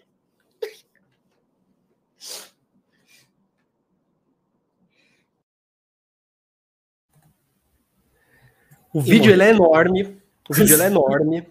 Será que a gente pode pegar essa deixa aqui para pausar o vídeo, fazer nossas considerações finais, nossa rodada final, em quem que a gente vai votar amanhã? Isso é nota 10. Quando eu, quando eu falei que a nota de falecimento, eu perguntei, sabe qual foi a nota de falecimento? Você, Guilherme, sabe qual foi a nota de falecimento? É nota 10. Foi com base nesse vídeo. O Bruno de Brito, não, Bruno Brito, perdão. Obrigado pelo esclarecimento. Eu olhei aí, Caio, sou o Bruno Brito, mas não o Bruno De Brito. Obrigado. Eu olhei na, na miniatura, eu pensei que, que poderia ter sido a pessoa que trabalhou comigo. Obrigado pelo esclarecimento. Mandei até zap pro meu colega, ele não respondeu até agora. Eu perguntei, você está na janta? Ele não vai entender o que eu, o que eu mandei para ele, a hora que ele visualizar. Obrigado. Luiz, ele diz assim: o Kogos tem um vídeo de quase uma hora defendendo o programa nuclear da Coreia do Norte. Sob preceitos anarcocapitalistas, ele defende isso, né? A possibilidade do país poder se armar para se proteger, é, para se proteger, tipo, porque assim, ela tem autodeterminação, né? Isso é um lance que você não precisa de anarcocapitalismo para defender a autodeterminação, tá ligado? Tipo, o programa nuclear como item de defesa, né? Esse é o ponto do cara. É, o, a maneira como nós vivemos hoje, a autodeterminação é um ponto. Tipo, não, não, não precisa ir muito além disso. Os caras só tentam emular que são cultos, diz o Jefferson, emular que são cultos, tipo, falar bonito, um monte de groselha. Vindouro, o ímpio, é, ele realmente ele tem ali uma. Um, ele deve abrir a tela dele na hora de fazer a live com, né? Um, um dédalo ali de palavras rocambolescas. Vivemos um mundo de aparências mesmo, de fato. Então, minha gente, bora para bora para nossa rodadinha final. Daqui a pouco a gente tem o BBB e eu tenho a impressão de que é relevante nesse momento a gente entender é, a gente entender quem deveria, quem deveria ir embora da casa. Eu vou pegar aqui os resultados parciais da pesquisa do UOL para exibir na tela para a gente poder ah, falar. Essa pesquisa, essa pesquisa. Mano, o Vinícius levou a sério mesmo. Essa pesquisa é preocupante para mim. Essa pesquisa é preocupante. O Vinícius levou a sério mesmo. Ele falou: ah, a rodada final a gente fala do paredão. Eu achei que ele estava tirando um sarro com a nossa cara. E não é que é verdade mesmo? Vocês estão vendo Big Brother, pessoal? Quem vocês querem que saia? Né, eu, vou, eu, eu confesso que esse paredão da segunda semana era meio que o meu paredão ideal da primeira semana, onde poderia sair Natália ou Gessilane. Não era para sair nem o Lu Punhetinha, né, uh, e nem os outros que estavam lá. A Natália eu sou realmente fã, tá? A Natália eu realmente gosto, assim. O Rodrigo, eu não sou fã, mas quero que ele fique. Não, compactuo dessa. Acho o cara, nossa, nessas semanas o cara tá insuportável cada vez mais. Olha, a gente virou. Virou, eu falei para vocês antes da janta que tava Virou, pau cara, nossa, Eu falei para você, Guilherme, que não era o Rodrigo que ia sair, que tava pau a pau, que tudo podia mudar. Caraca. Olha lá, já virou. Ah. Como é que a gente foi de Olavo de Carvalho e governo Bolsonaro para a enquete do BBB? Quando que foi esse esse esse crossover aí? Acho que isso, Pô, isso só representa a participante favorita nessa casa, cara. Tá com o sapato na parede, vomita bêbada, sabe? Dá show. Ela, porra. Saca... A Gessilane, pra mim, é samambaia. A tá correto. é planta. Gessilane é planta. Ela eu gostaria que saísse. Eu votaria nela, mas pelo que eu tô vendo, vai ser uma chance muito baixa. Aí, ó, se a Natália vai ser, vai ser bad vibe demais. Rodrigo ah. é equivocado que gera conhecimento, o pessoal tá acompanhando. A gente que acompanha o BBB. Eu, particularmente, só vou dormir quando os brothers vão dormir. É assim que funciona na minha noite. E se tem festa, você também não dorme, que fica na festa. Exato. Bebe junto. Eu bebo bebe junto. junto. Quem não bebe fica ali, né? Junto com o PA, acho que o Scooby, uh, enfim, tem uma galera que não bebe. No Tanto, nosso paredão particular. PA não bebe nada. Vota em quem, Caio? Se a gente Cara, decide não, quem é eliminado. Para sair, eu decido quem é eliminado, Gessilane. Gessilane. Mas ela não vai ser eliminada pela enquete. Mas é, seria o meu voto. Dos dois, Rodrigo e Natália, Natália. Rodrigo tá insuportável. Eu não aguento mais ver os VTs do Rodrigo falando de jogo. Mas para o jogo ele vai ser melhor que a Natália. Então, dos dois que saia a Natália. Dos três que saia a Gessilane. Olha eu falando aqui igual o Olavo de Carvalho com cigarro na mão. É, biriri barará. É. Acho que eu deveria falar assim, né? Caralho, essa Gessilane é, é planta, caralho. Falou que tatuou o Charmander porque é sorrisinho no rosto e fogo no rabo. Olha o naipe dessa mulher. Enfim, sei lá o que o Olavo falaria. Acho que ia ser algo assim. Guilherme? Gessilane tem que sair. É planta. É planta. Sim, é uma planta do bem, é uma planta coração, mas aí é planta, pô. Planta tem que estar no BBB. BBB tem que fornecer um entretenimento de qualidade, com muita, com o dedo no cu e gritaria, né? E a Gessilane não vai fornecer isso pra gente, infelizmente.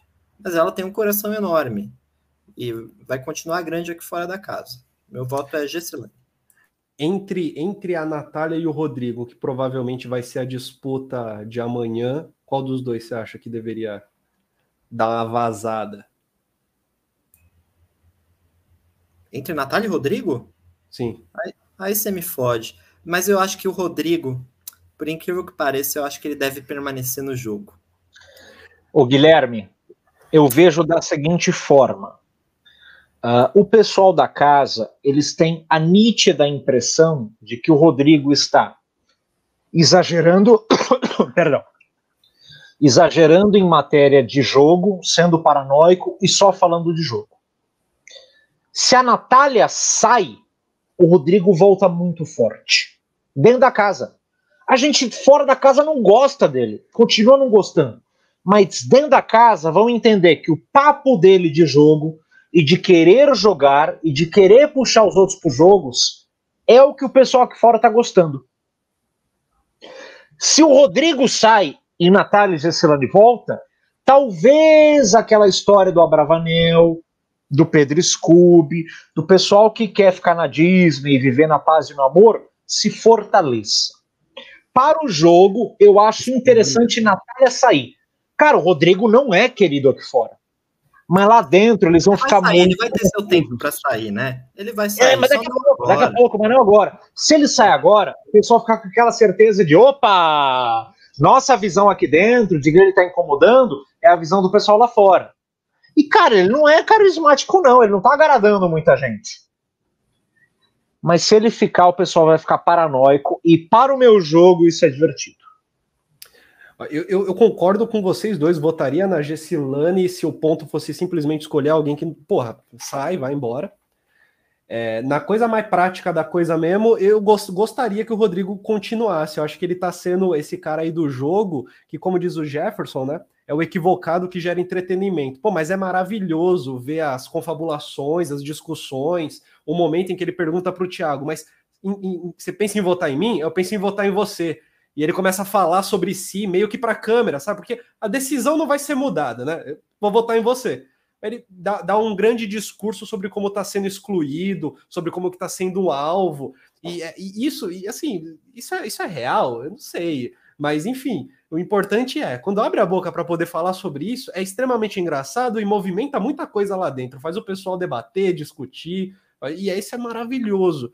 Puta, mas a Nayara, a, Natália, aliás, ela também é gente fina demais. Ela também é gente fina, também tem as suas reclamações que faz movimentar, que faz as coisas se movimentarem.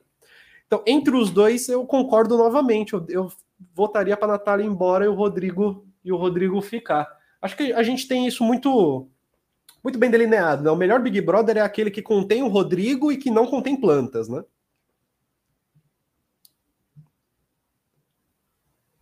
O Henrique pergunta: a Natália é que tá sofrendo por amor? Cara, todo mundo tá sofrendo por amor. Eu tô sofrendo por amor. Talvez os, os dois amigos aqui de cima também estejam sofrendo por amor.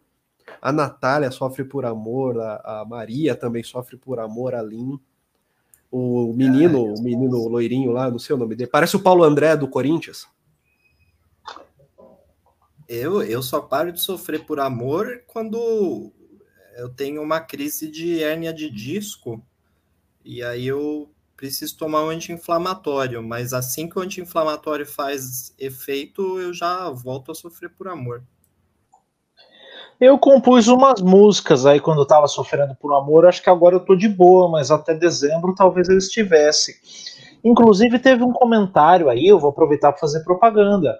Ah, eu quero ver o Adorno psicodélico, não sei o quê. Teve um comentário desse lá pro começo. Vê se você acha aí, Vinícius. Gente, é, tem umas músicas aí de um camarada chamado O Monge, que é um grande artista psicodélico do brasileiro contemporâneo.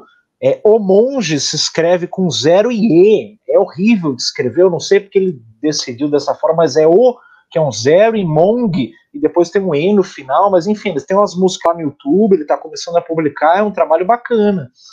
Vale a pena olhar, é psicodelia do Adorno. Recomendo que você ouça a música Enigma.